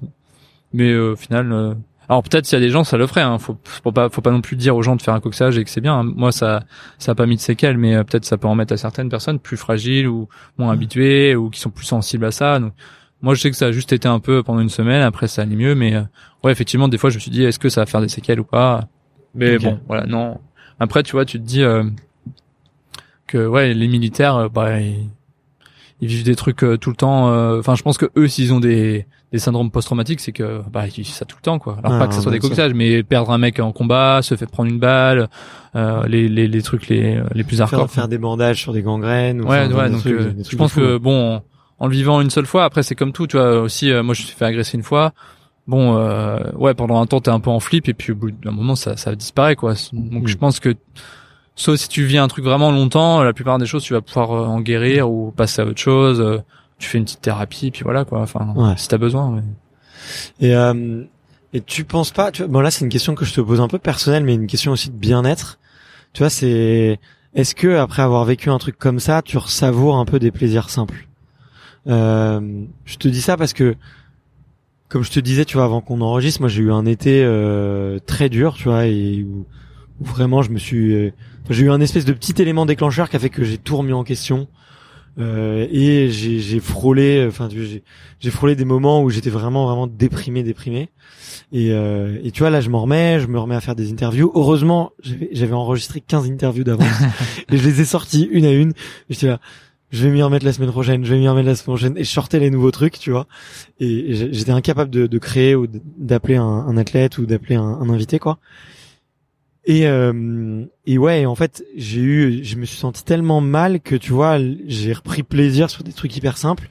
Et une des réflexions que j'ai eu aussi, tu vois, pendant cet été, c'était si j'étais aussi déprimé, c'est parce que j'ai eu aussi énormément d'adrénaline, tu vois, dans dans ma vie, beaucoup de et que j'avais peut-être besoin d'une espèce de dopamine détox ou euh, tu vois, euh, de, de, de calmer un peu tout ça.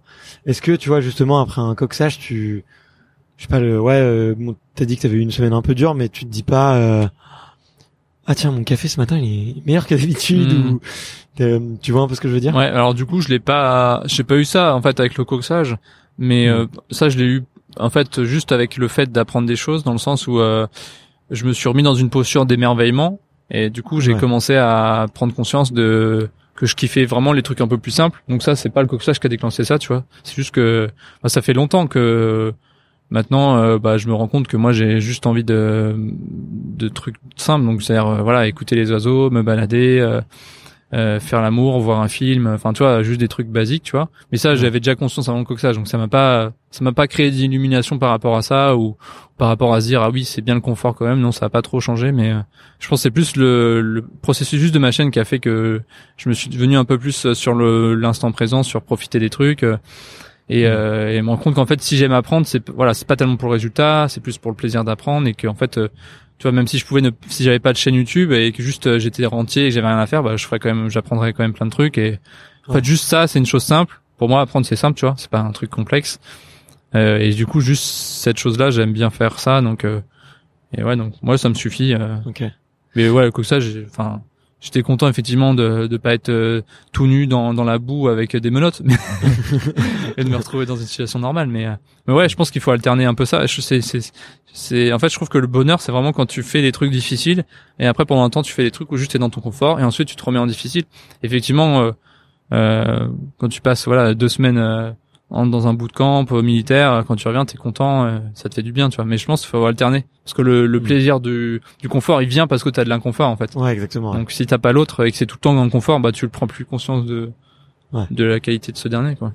Ouais, mais c'est un peu ça, ouais. Mais justement, euh, bon, désolé, je, je ramène le truc à moi, mais après ce que j'ai vécu, euh, tu vois, je, je me dis, j'étais tellement euh, pas bien que, en fait, euh, maintenant tous les petits trucs, euh, les petits moments, mais un peu comme ça, tu vas te rencontrer, passer un moment avec toi. En fait, je les savoure encore plus. Mm. Je suis encore plus dans, dans, j'essaie d'être encore plus dans l'instant présent, quoi. Et, euh, mais c'est cool. Et euh, c'est marrant que t'aies dit, ouais, si j'étais rentier ou multimilliardaire, je, je ferais aussi ça, parce que moi, c'est une des questions que je me suis posée un, un jour, tu vois, c'était de me dire qu'est-ce que je ferais si j'étais milliardaire et que je vraiment je je je j'avais pas besoin de travailler? Ben, c'est- je ferais peut-être pas des vidéos, mais j'essaierais aussi d'apprendre un maximum de skills et, de compétences, quoi. Donc, euh, moi je sais exactement ce que je ferais en tout cas, euh, Mm. c'est clair quoi. J'ouvre si je suis milliardaire, j'ouvre l'école directe, euh, je produis Mm. des films, euh, j'apprends, euh, je me crée ma bad cave et puis c'est bon. hein. c'est réglé quoi. Vas-y, trop cool. Et euh, ouais, euh, après, bon, j'avais peut-être des petites questions sur YouTube, mais j'aimerais peut-être les garder pour à la fin. Et c'est vraiment euh, plus anecdotique. Mais il y avait deux deux vidéos en plus que que t'as fait qui m'intéressent. Euh, c'est que t'as arrêté le sucre. Oh j'ai repris. Hein. je pense que ça c'est la question. Est-ce que tu continues toujours? Euh, Non non non, j'ai repris. Alors euh, en fait le but pour moi c'était de faire une détox et après Ouais. de rééquilibrer mon rapport au sucre. Euh, mais euh, pour être transparent, je sais que moi c'est un des points. Enfin comme je dis, je suis boulimique, mais un peu de tout quoi. Donc c'est à la fois les séries, à la fois les films, à la fois la bouffe. Donc c'est vrai que c'est pas encore un truc ça que j'ai. Donc j'arrive à faire des détox, tu vois. Le, J'arrive. le j'arrête- sport aussi, non? Tu te mets pas à la course à pied sinon ou... Euh, non, Non. j'ai pas trop course à pied. Mais euh, ouais, bon, oui le sport, mais comment dire, tu peux, je peux pas être boulimique parce que au bout d'un moment je suis fatigué, donc faut que j'arrête Mm. et j'ai mal et donc voilà. Mais euh, tu vois le film, les films où le sucre, euh, avant d'avoir mal, euh, je- toi je peux en bouffer beaucoup. Donc ouais, ça m'a fait du bien la détox pendant, je sais pas quand c'était, mais c'était déjà il y a peut-être trois ans. Donc pendant un temps, euh, je j'avais réussi à m'en détacher et en fait euh, là j'ai j'ai en fait j'ai recommencé à un peu en prendre parce que j'ai une copine et que du coup bah on bah, en fait, quand t'es en couple, t'arrives pas à dire, euh, je vais pas profiter de cette belle glace ou. Ouais, donc j'ai recommencé à prendre des sucres. Bon, c'est pas de sa faute, hein. Je, je, je, je veux pas l'incriminer, mais euh, mais du coup, t'as t'as t'as du t'as du nocciolata. part euh, sociale, euh. Ouais, t'as- c'est ça, t'as une part sociale. Donc euh, quand tu vas chez elle et que t'as du t'as de la pâte à tartiner, tu te dis bon bah j'en prends juste un peu. Donc euh, et au final, je me dis bon bah. pff, en fait, j'en achète pas, donc si j'en ai un peu de temps en temps quelque part, c'est plus très grave. Je pense que le but du sucre, c'était aussi de se dire, bon, euh, on va pas non plus se prendre la tête, ça fait, c'est bon le sucre, donc euh, c'est pas grave. Le seul truc, c'est est-ce que t'en manges tous les jours, à tous les repas? Donc c'est plus ça. Effectivement, là aujourd'hui, euh, euh, quand je suis euh, chez moi, euh, ce que j'ach- j'achète jamais de trucs sucrés. Donc, euh, enfin, je- quand je dis sucré, c'est genre les gâteaux, euh, les glaces et tout. Ça va arriver du coup une fois le week-end, mais je veux dire, j'ai pas une alimentation autour du sucre. Donc ça m'a quand même aidé. Et le but, voilà, c'était plutôt de me rééquilibrer comme pour le porno, tu vois, j'ai fait aussi un, une- euh, six mois sans porno. Euh, là, j'ai repris. Bon, c'est plus du tout comme avant. Genre, j'ai vraiment euh, plus d'addiction et euh, et c'est vraiment devenu ça entre guillemets dans le sens où euh, je vais plus jamais juste parce que je suis déprimé comme je pouvais faire à l'époque. Ouais. Tu sais, quand t'es déprimé, mal- enfin pas bien, et t'as envie juste euh, de faire un truc, euh, voilà, euh, d'aller au- sur du porno, tu vois, tu le fais vraiment de manière. Enfin, tu sens que c'est pas, c'est- ça te fait pas plaisir en fait. Ouais. Et, euh, et en fait, maintenant, bah, j'ai plus de, je peux y aller une fois, une semaine. Après, j'y vais pas pendant deux mois, j'y revais. Et en fait, du coup, euh, je sais que en- entre guillemets, moi, j'ai vaincu ce que je voulais vaincre par rapport à ça, et que j'ai plus de, j'avais aussi pas mal d'images négatives par rapport à mon rapport au porno, comment ensuite je concevais les femmes. Donc ça, tout ça, j'ai réussi à m'en défaire grâce à, à ma Ouais. détox, tu vois. Mais là, euh, je, ce serait un men- mensonge de dire que je prends plus de sucre et que je regarde plus de porno. Mais euh, en tout cas, je- pendant la période où j'ai dit que j'ai arrêté, j'ai vraiment arrêté. Pendant six mois, j'ai pas touché. Et voilà. Et le but, c'était pour moi surtout de se rééquilibrer, de se détacher des, des choses négatives. Et après, en fait, je trouve que c'est maintenant, je trouve ça contre-productif de s'interdire trop des trucs. Euh, Moi, j'ai tendance à être trop exigeant avec moi-même. Donc, tu vois, il faudrait que je mange pas de sucre, que je regarde pas de porno, que je vais jamais euh, manger des trucs gras, que euh, je fais assez de vues. Enfin, il y a un truc où t'es à tous les domaines, faudrait être parfait, tu vois. Et moi, c'est un peu mon problème. Donc, c'est, je pense, que c'est aussi pour ça que du coup, j'ai des trucs de boulimie, c'est que je, comme tu te restreins trop, après, t'as un truc où tu craques et Ouais. donc ça, je l'ai pas encore réglé. Ça fait partie des trucs dans ma vie où j'aimerais bien régler. Euh, mais ouais, Mais en fait, un... c'est marrant parce que tu le, je, je viens de comprendre peut-être un point commun qu'on avait et aussi peut-être euh, pourquoi, euh, enfin, quelque chose chez toi, c'est que moi aussi je suis très boulimique et très facilement addict à un truc. Tu vois, je, je rentre le, le bon le porno pour le coup j'ai arrêté il y a trois ans, mais j'ai arrêté euh, net net et je le fais plus, je me masturbe plus. On pourra en parler en antenne parce que je suis pas sûr que ça intéresse trop les auditeurs qui, qui, qui nous suivent. D'ailleurs, si ça vous intéresse, dites-le nous. Euh, mais euh, mais en gros, le, le mais tu, pareil, je, je suis hyper extrême. Et quand j'arrête un truc, tu vois, moi, je suis devenu vegan pendant six mois pour euh, juste pour tester. Et en fait, j'en suis arrivé à un point où, où les gens me disent ouais, t'es trop extrême, t'es trop extrême. Et en fait, je leur dis non, c'est juste pour apprendre à être modéré ouais, bah ouais, moi, je- c'est pareil. pour apprendre à être modéré. Et en fait, ouais, j'ai- je sais pas toi, mais tu vois, quand, quand t'arrêtes le sucre ou que t'arrêtes euh, le porno ou un truc, tu te prives, bah en fait, tu déconstruis ce manque, tu vois, t'apprends à le comprendre et à le sentir, et du coup, t'arrives avec le temps, tu vois, le à mieux le contrôler après, et être un petit peu moins boulimique. Enfin, Je sais Ouais. pas si c'est comme ça que toi tu le vois un peu aussi. Bah moi aussi, c'est moi j'ai, j'arrive pas à être modéré en fait. Donc que ça soit dans l'apprentissage, quand je vais à fond dans un apprentissage ou quand je vais dans un sport, bah je fais que ça pendant trois mois. Et mais ouais, j'ai j'ai un peu des phases autistiques, vraiment comme tu vois, tu te Ouais. fais à fond dans un truc. Donc c'est vrai que pareil. Euh, bah là, là, là, dernièrement, c'était clairement euh, les séries euh, et, euh, et après ça me saoule en fait d'être euh, extrême. Donc euh, et en fait je je pense que c'est plus psychologique, donc je pense qu'il faudrait que je revoie, je refasse une thérapie par rapport à ça, tu vois. Mais en gros, euh, c'est que j'arrive pas à être modéré et du coup le seul moyen c'est de couper, donc de couper Netflix et Prime. Je redonne mes codes et je peux plus y accéder quoi. Parce que tout seul, euh, j'arrive pas, à, j'arrive pas à me modérer, tu vois. Et pourtant, euh, enfin tu vois, j'ai réussi à arrêter des trucs, euh, j'ai une force mentale, mais c'est juste. Après, bon, moi, comme toi, moi, j'ai eu aussi un burn-out, donc là, je suis encore un peu en mode, euh, j'ai du mal. euh, Ma résistance mentale, elle a baissé par rapport à ça, à ces trucs où, Mm. quand t'es super bien, en fait, euh, c'est facile de pas prendre de sucre ou de trucs Ouais, comme ça. Mais quand on a des phases un peu descendantes, euh, tous tes vices, ils sont hyper. euh, Ils reviennent euh, au galop. Ils reviennent tous. Donc, euh, je sais que là, bon, bah, j'arrive. Là, le seul moyen d'arrêter Netflix et Prime, c'est juste de, de couper, quoi. Donc, euh, c'est un peu Mm. chiant, toi. J'aimerais pouvoir me dire, euh, bah, tu peux juste euh, y aller de temps en temps, tu vois. Mais en fait, euh, moi, dès que c'est lancé, euh, c'est dur d'arrêter, quoi. Ah ouais, c'est clair. Et, euh, et ça met pas une, une, une certaine pression, d'ailleurs, euh, YouTube, tu vois, de, de devoir produire du contenu, euh, trouver des nouveaux challenges. tu vois, au bout d'un moment, t'es pas dans un espèce de rythme où, où ouais, où ça doit être hyper éreintant, tu vois. De, moi, je le vois et peut-être en créateur de contenu aussi. Bon, tu vois, moi, je fais une interview par semaine. Ça me prend une journée de boulot, tu vois. On va dire une grosse journée. Euh, entre le déplacement, euh, le fait qu'on se parle un peu, qu'après je vais faire du montage, que je vais faire les petits visuels, la com et tout. Ça me prend une petite journée. Et euh, mais ça te met dans ouais dans un rythme et dans une pression quand même qui est, qui est permanente. Je sais que la vidéo ça prend beaucoup plus de temps à produire. Toi en plus t'apprends donc t'es directement dans le truc. Euh, c'est pas trop. Comment est-ce que tu prends pour te détacher un peu de ça et pour te reposer et, et euh, avoir un rythme aussi, tu vois, euh, Ouais. un peu cohérent parce que euh, Bah, j'ai beaucoup d'admiration parce que j'aurais jamais tenu ta cadence en fait. bah, le truc, c'est que moi, j'ai pas choisi le sujet le plus facile sur YouTube. Donc euh, Ouais. déjà, euh, quand tu dois, comme tu dis, quand tu dois apprendre toi, donc passer des heures plus faire tout l'aspect YouTube, donc création de contenu. pff, En fait, euh, c'est c'est infini en termes de travail et euh, c'est Mm. pour ça que j'ai craqué aussi, c'est que bah là, ça faisait cinq ans euh, que je faisais que ça et euh, j'arrivais plus quoi. Donc euh, là, je suis un peu en, en ce moment en train de me remettre en question sur comment maintenant je vais essayer de faire ça mieux. Mais euh, mais effectivement, le rythme, en fait, euh, t'as une pression constante.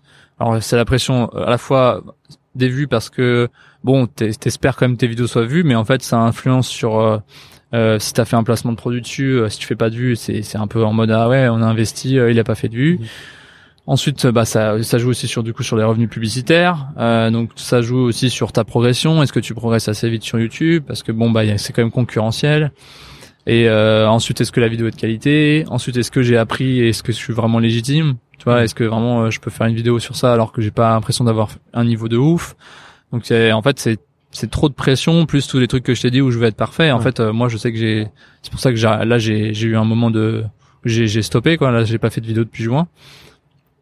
Et euh, donc là, je suis en train de me demander comment je vais faire ça pour le futur. Et, euh, et, du coup, là, ce que ce que je te disais tout à l'heure, hors antenne, c'est loi de Pareto. C'est la même façon de l'utiliser, c'est de trouver une façon de faire mes vidéos, mes apprentissages, donc 20% d'efforts, mais qui vont être beaucoup plus efficaces sur euh, leur leur performance sur YouTube. Ouais. Et donc euh, plus de résultats, donc 80% de résultats. Donc les euh, performances sur ta vie aussi quoi. Ouais, du coup euh, plus de placements, enfin des placements de produits mieux payés, plus de revenus publicitaires, donc d'être plus à l'aise, plus relaxé, travailler un peu moins, donc prendre plus de temps pour moi. Là, tu vois, j'ai j'ai fait mon mois d'août où j'ai fait juste écrire mon bouquin et c'était trop bien parce qu'en fait j'écrivais de 7h à 14h, donc je faisais à peu près 7 heures de boulot et après l'après je faisais rien et j'ai adoré ce rythme là, tu vois. Et j'aimerais bien pouvoir faire ça, genre en mode juste les matins, je suis dans l'apprentissage d'une vidéo et euh, ou, le, tournage ou le montage et l'après-midi je fais rien quoi. Et même si tu vois tu te dis ah ouais euh, tu fais rien l'après-midi mais bon tu bosses pas trop quoi. En fait non en fait si tu travailles bien le matin et que c'est efficace bah en fait l'après-midi elle peut être libre. Et là après on rejoint un peu le truc de de Tim Ferriss avec la semaine des 4 heures. Alors moi je serais pas à ce point-là mais c'est pour dire qu'en fait je pense que tu peux arriver au même résultat dans tous les points de vue, même plus de résultats, mais pas forcément travailler en plus, juste en étant un peu plus stratégique. Donc c'est vrai que pour l'instant c'était pas trop mon cas. Moi j'étais un peu en mode bourrin et juste sortir des vidéos, apprendre, apprendre. Et là, je me suis dit c'est plus possible et euh, j'arrive plus en fait même. Tu vois, je me je vois plus apprendre trois trucs en même temps. Euh, j'ai plus envie de faire ça. Donc euh, là, j'aimerais vraiment, tu vois, juste me poser et me dire bon bah là en ce moment c'est que ça. Pendant une semaine, je fais que ça. J'apprends euh, tel truc. Et puis euh, voilà je suis tranquille. Après je fais mon sport. Euh, moi c'est super important de faire mon sport. Et je sais que quand je suis dans la la phase où j'ai trop de vidéos que je dois monter et tout en fait le sport même si j'adore ça je suis obligé de me dire bon là je ferai ce soir. Et puis arrivé au soir t'as pas fini le montage donc je le recale au lendemain. Et au final tu fais pas ton sport. Donc ouais je me dis vraiment faut que j'arrive à trouver un rythme où j'ai le temps d'apprendre, de faire mes vidéos correctement et que ça soit de qualité, et que les après-midi je suis en mode temps libre, je me fais plaisir, je vais voir un film, euh, je fais du sport, euh, je me relaxe et, et, en fait ce rythme il est beaucoup plus sain et il te fait permet d'aller plus loin. Et ouais, euh, ouais c'est c'est du minimalisme dans le sens dans, dans, la façon de travailler quoi. Tu travailles un peu moins, pas beaucoup, précisément sur un truc, mais euh, t'as plus t'es plus plus heureux, plus épanoui.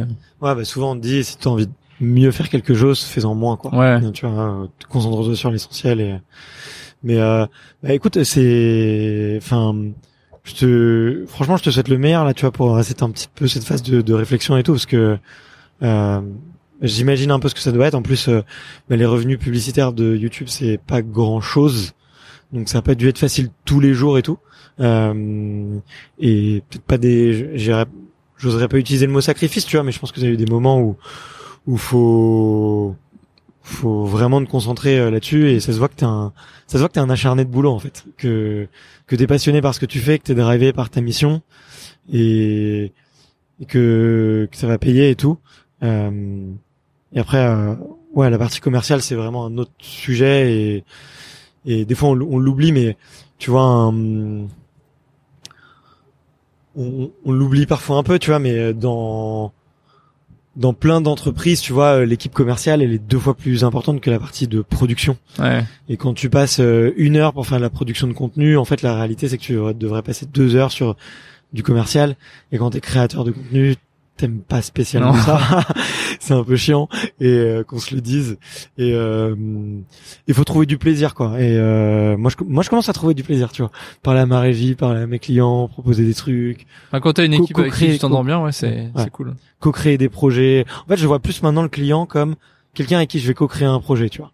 Eux ils veulent ça, moi je veux ça comment est-ce qu'on le co-crée, comment est-ce qu'on on alimente le truc, on essaie d'être créatif, on prend le temps, on n'essaye pas de euh, voilà, de, de faire un, un, truc vite, bien, qui paye, tu vois. Euh, quitte à y passer un peu plus de temps, euh, au moins essayer de faire un truc qui fait du sens et, et qui, qui est stylé, dans lequel on a mis de l'énergie euh, quoi. Donc, mm. euh, donc, euh, bah écoute, hyper hyper intéressant. Merci de livrer tout ça. Et le peut-être avant un peu de terminer, le t'as jamais pensé à, à, avoir un autre modèle économique de je... J'y pense tout le temps. je non, le mais cherche, tu vas faire, faire, des formations, tu vois. Ouais, euh, alors ça, c'est l'infoprenariat. J'ai essayé aussi, mais en fait, tous ces trucs-là, c'est qu'il faudrait que je sois à fond dessus. et euh, j'arrive pas à être à fond parce que ça me passionne pas et euh, et que moi il y a ce qui me passionne c'est juste apprendre et faire des vidéos et et pour le coup tu vois je c'est un peu contradictoire mais je j'ai le message de dire euh, tout peut s'apprendre et euh, et voilà on est capable de tout mais il y a quand même des trucs c'est juste ça te saoule en fait et j'ai essayé de faire des petites formations et, euh, et, en fait, comme c'était pas assez bien euh, amené, qu'il y avait pas forcément de stratégie, bah ça a fait des petites ventes, tu vois. Mais mais en fait là, je suis maintenant là, je suis dans une phase où comme je fais une pause, je me j'en profite pour justement créer des nouvelles ressources euh, qui arriveront, je pense, en même temps que le livre. Toi, je vais essayer d'un peu tout amener au même moment. Donc ça, sort, ça sortira quand tout ça? Le livre, c'est janvier de, janvier 2022. Trop cool, trop hâte. Et, du coup, tu, tu, tu, tu me préviendras, je Déjà, je te l'enverrai peut-être. non, déjà, j'achèterai pour moi et j'en ferai la promo, tu vois, sur les auditeurs, ça me ferait, ça me ferait plaisir. Mais ouais, du coup, euh, voilà, j'essaye de créer autour de ça plusieurs ressources. Donc euh, là, c'est en construction et parce que justement, je veux pas dépendre que des placements de produits. Donc mm. euh, c'est un peu ma phase où là, je, justement, je prends le temps d'arrêter les vidéos en me disant bon, maintenant, tu te concentres sur le business et quand tu as trouvé tes trucs, qui sont mis en place, tu peux revenir tranquillement sur les vidéos, un peu moins stressé, en te disant bon bah si je fais pas trop de vues, il y a quand même d'autres trucs derrière. Donc euh, voilà, c'est là je suis dans la phase de transition et euh, pour trouver justement d'autres euh, d'autres leviers et pas juste se concentrer sur uniquement les revenus publicitaires ou les placements de produits quoi. Ok ok.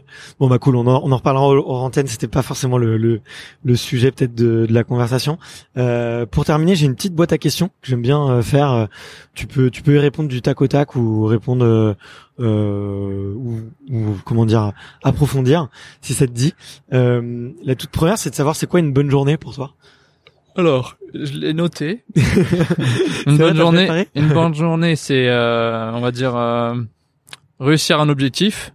Donc euh, par exemple, soit je finis, je finis une vidéo, j'ai réussi à faire un objectif comme tenir 4 minutes en apnée, je suis trop content. Soit c'est surmonter un truc vraiment difficile et voilà en gros enfin c'est un peu la même chose mais en gros avoir un peu un achievement où tu te dis waouh putain j'ai réussi ça ok euh, être dans la nature euh, revoir un film un super bon film euh, passer un moment euh, euh d'amour tu vois avec, avec, quelqu'un. Et euh, je pense que c'est déjà pas mal. Parce que déjà dans une journée c'est dur à caler tout ça. Mais ouais, euh, arrive, ouais. la journée idéale c'est ça c'est que genre t'as, t'as le matin t'as réussi un truc de ouf t'es trop content. Euh, du coup ça te met une sorte d'émotion positive. Ensuite tu vas passer un bon moment au cinéma tu vas manger un truc que t'adores. Enfin ouais c'est un peu euh, voilà la journée idéale c'est genre euh, bonne bouffe bon bon film réussir quelque chose et tout ça. Voilà. Ok. On s'arrive pas souvent du coup d'avoir tout ça en même temps et c'est quoi l'achievement dont dont t'es le plus fier? Le challenge dont euh, je sais pas. Ça, c'est des questions. Euh, je sais pas trop répondre quoi. Enfin, je suis un peu fier de tout, tu vois. Je suis un peu content d'avoir tout réussi. Euh, après, il y a juste des trucs où ouais, euh, quand ça t'a pris 12 euh, minutes, bon, t'as pas un achievement. Enfin, plus c'est long, on va dire, plus c'est bon. plus plus ça a duré et plus t'as eu un un truc où genre putain, genre bah je, je répète encore mais l'apnée euh, enfin le quand ça j'ai réussi j'étais ouais c'était un truc de ah, malade quoi. C'est vraiment donc ouais plus ça a pris du temps et plus j'ai eu du mal je pense plus je suis fier euh, du résultat ok. Voilà. Ok. Et euh, euh, bah, pire souvenir on l'a déjà un petit peu dit mais est-ce que t'as hum, t'as t'as des petits gris gris des petites routines des des petits porte bonheur pour pour gagner confiance en toi pour booster te booster avant une petite séance de, de répétition ou d'apprentissage? Euh, Je crois pas, non. Honnêtement, non. Ça va décevoir tous les auditeurs, je sais, mais. non, mais c'est marrant dans, dans, ton discours parce que tu vois, ici on parle beaucoup de routine, on parle beaucoup d'habitude. Oui, mais j'ai des routines, mais c'est pas forcément des trucs avant une compète. C'est juste, tu vois, je m'étire. Euh, ouais, je, voilà, avant j'en faisais beaucoup. Hein. Tu m'aurais posé la question il y a deux ans, je t'aurais dit ah, je fais la méditation, euh, je fais les étirements, ensuite je vais faire la visualisation. Euh, là j'ai un peu lâché tout ça pour me les faire foutre la paix un peu aussi, tu vois. Hmm. Mais là juste euh, je fais juste des étirements tous les jours en ce moment et ça me suffit. Mais mais c'est pas vraiment une routine, tu vois, post entraînement ou post compétition. C'est juste. Euh, mais je pense c'est juste parce que j'ai tu vois, moi j'ai pas fait vraiment de compétition dans ma vie, mais si tu vois, j'ai le chest tag là je continue à en faire. Peut-être je vais m'inventer un gris-gris après tu vois en parcours on a un truc avant de sauter ou de faire un gros saut c'est qu'on on sèche la semelle. C'est un peu un toc. Parce qu'en gros euh, c'est normalement elle est sec tu vois mais c'est juste psychologiquement tu la sèches encore plus et comme ça quand tu fais ton saut t'es sûr que ça va agripper donc ça c'est un peu un gris gris tu vois mais bon ça je l'utilise pas souvent quoi mais euh, il y a des trucs comme ça quoi Mais du coup, ouais, t'as dû voir un peu les, les gris-gris de toutes les disciplines, quoi. De... Ouais, tu dois tous les connaître. Et du coup, ça te fait un peu tiquer sur les gris-gris. Et du coup, tu, ouais tu, tu regardes euh, je pense que le tu vois de Jimmy Vico, quoi. ouais, ouais. le meilleur gris gris c'est mental c'est juste euh, la visualisation et se préparer mentalement en faisant le truc euh, dans ta tête avant Ouais, c'est pas un gris gris tu vois pour moi c'est plus une préparation mais ça, ça, je suis d'accord. Ouais. Faut euh, visualiser avant et c'est, c'est méga important. Ouais. C'est Mm. méga important. Euh, hyper, hyper intéressant. Euh, Il y a eu euh, la question, c'est de savoir est-ce qu'il y a eu un, un instant euh, décisif dans ta vie? Mais j'imagine qu'il y en a eu des Ouais. centaines, des dizaines. Après, c'est difficile, tu t'en peut-être plus compte euh, quand t'es plus vieux, mais bah après, ouais, juste, je sais pas si c'est décisif, mais juste euh, le passage entre euh, je savais pas quoi faire de ma vie et me dire bon bah je me lance sur YouTube, on va dire c'était décisif quoi. Ouais. Donc le passage euh, en mode euh, j'avais fait les cours Florent, j'ai fait une école de journalisme, euh, j'ai fait un stage au Figaro, ça m'a pas plu, j'ai fait j'ai mis en scène une pièce euh, à la fin de mes études, euh, donc j'ai fait un peu des deux, mais ça m'intéresse pas trop de faire des castings toute ma vie. Euh, du coup, le décision, c'était de dire bon bah qu'est-ce que je fais, qu'est-ce qui va me rendre heureux, et de me dire bon bah je pense que apprendre ça va me rendre heureux parce que ça va me rapprocher un peu de mon délire de super héros. Et en fait, c'était plutôt le truc décisif, c'était plutôt de se dire bon bah j'écoute quel est mon vrai euh, rêve ou quel est mon vrai truc que vraiment je veux faire si je me pose pas la question de l'argent et des et du regard des autres et tout ça. Et voilà, la décision c'était de dire bon bah vas-y, je pars sur YouTube et je fais vraiment juste ce que j'ai envie. Donc ça, on va dire que c'était décisif parce qu'entre le moment avant, bah je savais pas ce que je voulais faire et, et voilà. Donc ça, on va dire que c'est décisif quoi. Ok, ok, ok, cool. Euh, Il y a, euh, bon, tu nous as dit que tu avais eu beaucoup de, de lectures, mais il y a des personnes qui t'inspirent plus que d'autres? Pas en mode idole, mais euh, Moi, j'aime beaucoup les acteurs. Ouais. Donc j'ai en ce moment c'est Adam Driver et Timothée Chalamet. Chalamet, ouais. Ok. C'est un peu les deux acteurs en ce moment que j'aime bien, qui j'idolâtre un peu, je les vois, je suis ah putain, c'est trop stylé. J'ai toujours un peu ça pour les acteurs, tu vois. Ça change d'époque, des fois c'est Ryan Gosling, des fois c'est Tom Mm. Hardy, enfin j'ai toujours un peu ce truc là pour les acteurs. Et euh, après euh, dans mes potes, euh, j'ai un j'ai je connais Léo Urban, je sais pas si t'as déjà vu, c'est un mec qui grimpe des tours, donc il a grimpé Montparnasse, Total, Ok. Enfin, il a fait pas mal de, de trucs comme ça. Il est aussi très doué en parcours et il a aussi une méthode de grimpe des arbres un peu en mode singe et c'est très rapide, tu vois. Ok. Donc lui, c'est un de mes potes, euh, ouais, où il m'a pas mal inspiré. Bah, du coup, il m'a aidé pour la grimpe urbaine. J'ai appris à grimper les arbres avec lui. Euh, c'est un peu, voilà, dans mes potes, c'est la référence un peu. Alors, je dis pas mon idole, tu vois, mais c'est plus, euh, ouais, un, un mec où je fais, enfin, j'ai envie de faire des trucs comme lui. Il m'inspire, euh, il me motive. euh, et, euh, et ouais, c'est un peu, voilà, c'est lui, c'est, c'est une belle, c'est une belle bête, quoi. Ok. C'est un pote qui te tire vers le haut, quoi. Ouais. Ok. Là, sur l'aspect, ouais, dépassement, des peurs et tout. Ça marche. Trop cool. Euh, tu te vois comment dans 10 ans? Euh, beau, musclé, avec une barbe, euh, riche chez lèvres. Non, je sais pas. En vrai, je, je pourrais te dire, je pense que je, moi, comme je projette beaucoup, euh, là, j'ai plusieurs années en tête, euh, tu vois, à l'avance, mais euh, l'idéal, ce serait que, tu vois, j'ai ouvert mon académie, donc euh, j'ai une école de super-héros, que je sois épanoui dans un sport où vraiment c'est un peu devenu mon, mon dada, que j'ai plus de questions à me poser sur l'aspect financier, euh, que peut-être euh, je puisse euh, réaliser la série que j'ai envie de réaliser. Enfin ouais, c'est en gros, je pense dans 10 ans, j'espère avoir atteint un peu tous les tous les trucs vraiment qui comptent pour moi et puis après euh, profiter du reste quoi. J'ai Mm. je pense que j'ai vraiment des gros trucs à faire et puis après euh, je vais un peu me dire bon bah maintenant on vit un peu plus la vie au, au jour le jour euh, Ouais. parce que je pense que ça faut pas enfin j'ai pas envie d'être toute ma vie dans cette truc là d'avoir des objectifs toi. Ouais. Je pense que c'est bien pendant un temps mais euh, le vrai kiff de la vie c'est là ce que je fais un peu en ce moment c'est que bah j'ai un peu arrêté tu vois de genre je pars plusieurs jours les trucs que je fais pas trop hein, je pars plusieurs jours euh, sans prévoir euh, je rentre euh, j'ai rien à faire alors euh, je vais voir un pote euh, un peu plus tu vois vivre en fait. Ouais. et pas être tout le temps dans les objectifs euh, le productivité euh, faire des vidéos produire produire produire. Ça ça va je l'ai fait beaucoup. Et là je pense que maintenant bon déjà je vais changer mon rythme pour être un peu plus dans un entre deux quand même parce qu'il faut quand même que je vive Euh, enfin que je gagne de l'argent plutôt mais euh, ouais je pense que petit à petit ouais j'ai envie de pouvoir euh, avoir mes acquis et ensuite plus profiter partir en aventure j'ai encore énormément de projets de vidéos euh, voilà liés à des, sur des voyages ou sur des longues expériences euh, euh, toi je me dis aussi pourquoi pas un jour euh, aller sur euh, Sea Shepherd et euh, empêcher des, des chasses de baleines. Enfin, c'est- j'ai envie de faire un peu des trucs, de continuer un peu à alimenter mon, mon délire de super-héros et de voilà, de faire vivre des aventures, essayer de- d'améliorer les choses comme je peux les améliorer. euh, Ok. voilà. J'ai mon meilleur ami qui est chez Si Shepherd, Ah ouais qui a déjà fait des expés avec eux. ouais. Il est cuistot d'ailleurs. Ah ouais, Pour les trop bien, Si tu veux, je te le présente. trop marrant. Euh, Il y a, euh, il y a un. C'est quoi ton film préféré Vu que t'es un grand fan de films, alors faut que tu me ça, balances. la question. Euh, tu- tu... peux pas répondre ça. Euh, T'as pas de film préféré, mais, Non, euh, mais le, je sais pas, un film là ces derniers temps que t'as beaucoup aimé. Bah, ou- ça fait longtemps que j'ai pas vu un film qui m'a marqué. Là, j'ai vu d'une récemment, mais euh, je savais pas que c'était en plusieurs parties, donc j'étais en mode mais ça, ça finit pas. Et en fait, à la fin, ah non, c'est c'est juste le premier épisode. Ah, d'accord. J'étais un peu euh, ok, mais il était très bien. Mais après, euh, Ouais. euh, moi, les films que je cite souvent, bah, c'est euh, Matrix, forcément. Moi, j'ai plutôt un avec mes Madeleine Le Proust, avec les films comme Spider-Man, Matrix, euh, Seigneur des Anneaux, tous les films qui m'ont bercé et qui m'ont donné envie en fait de devenir euh, plus qu'un humain, donc de de vivre des aventures, de développer des compétences. C'est vraiment tous ces films-là qui m'ont qui m'ont inspiré. Donc euh, donc là, toi, j'attends Matrix 4. J'ai trop hâte de voir si ça va être bien. J'ai un peu peur. Et euh, il y a aussi le prochain Spider-Man. Enfin, toi, je suis toujours un peu euh, dans l'attente de ces films-là. Et après, bon, j'ai vu aussi énormément de films d'auteurs et, et des trucs magnifiques. Mais euh, ouais, dans les films qui m'ont plus motivé, ou même parfois quand je vois un truc, euh, tu vois, je vois une série et puis je sais pas, le mec qui fait un truc particulier, je fais ah putain. euh, ce serait cool d'apprendre ça, tu vois. J'ai toujours un peu ce truc-là avec le, ce rapport-là avec les films et les séries où j'aime bien trouver des idées. Euh. Mais voilà, Ouais. les idées, c'est pas le problème. Enfin, c'est pas trop le problème en tout cas. J'en ai presque trop, donc euh, faudrait que j'ai plusieurs Ouais. vies. Mais euh, c'est peut-être une compétence à apprendre. Ouais, c'est ça. euh, ok, ça marche.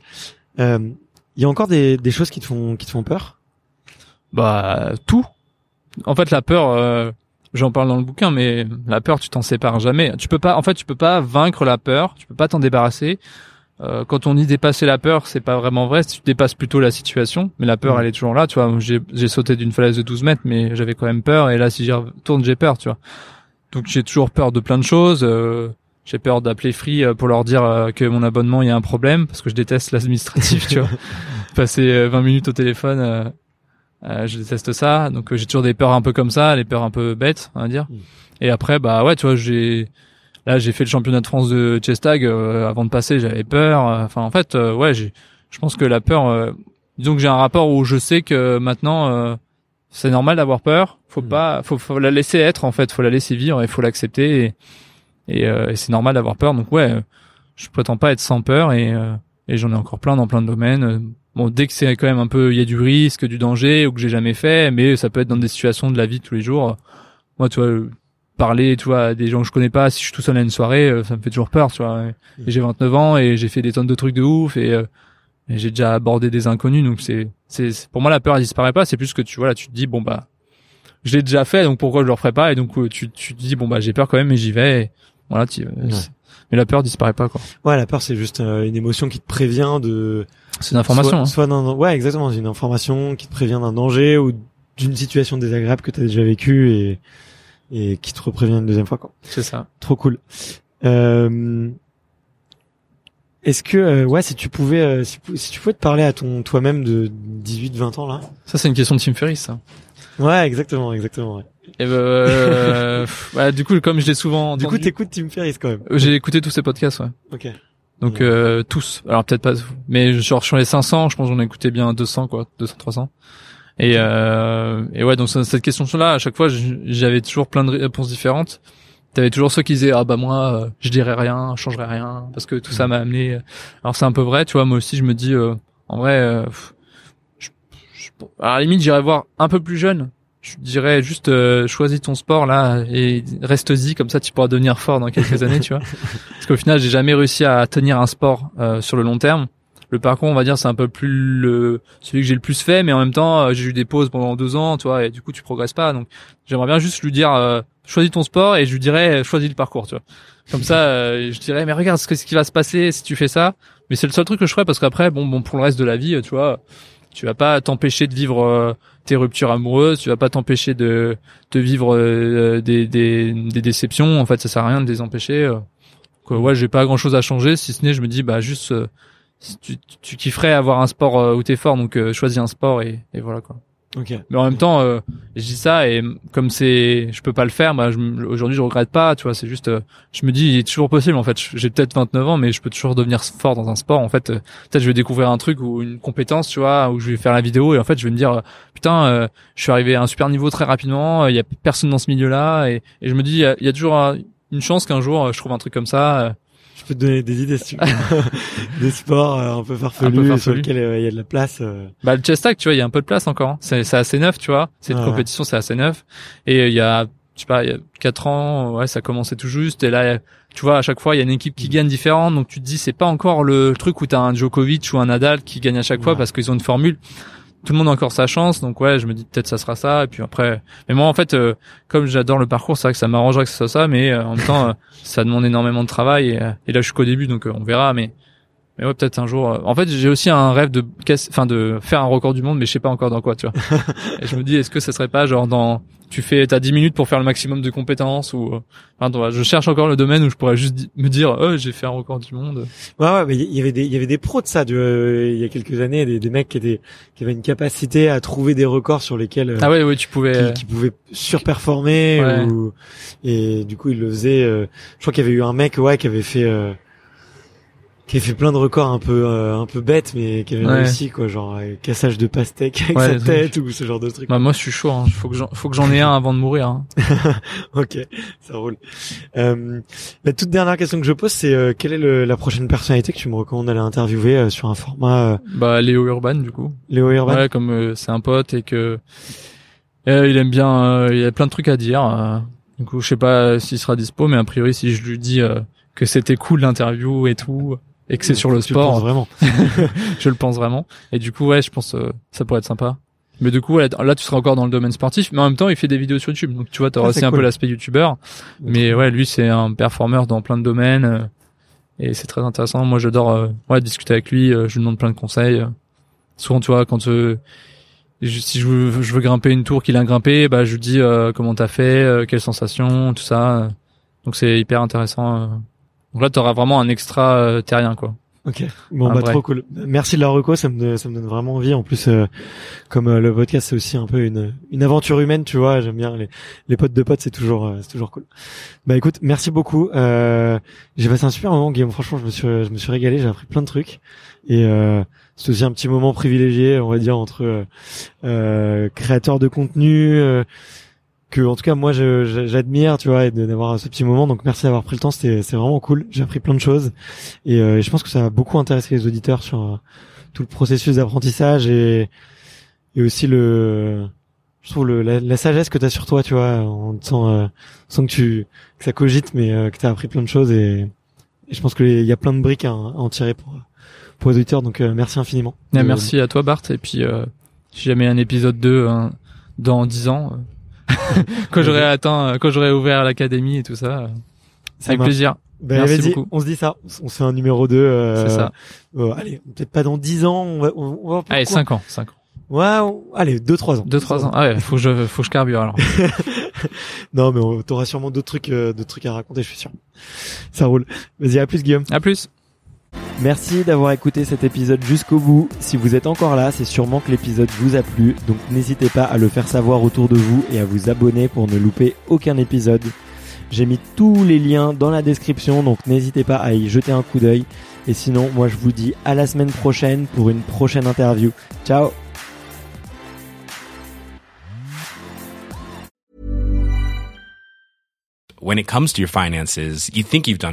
You've saved, you've researched, and you've invested all that you can. Now it's time to take those investments to the next level by using the brand behind every great investor, Yahoo Finance. As America's number one finance destination, Yahoo Finance has everything you need, whether you're a seasoned trader or just dipping your toes into the market. Join the millions of investors who trust Yahoo Finance to guide them on their financial journey. For comprehensive financial news and analysis, visit yahoofinance.com, the number one financial destination, yahoofinance.com.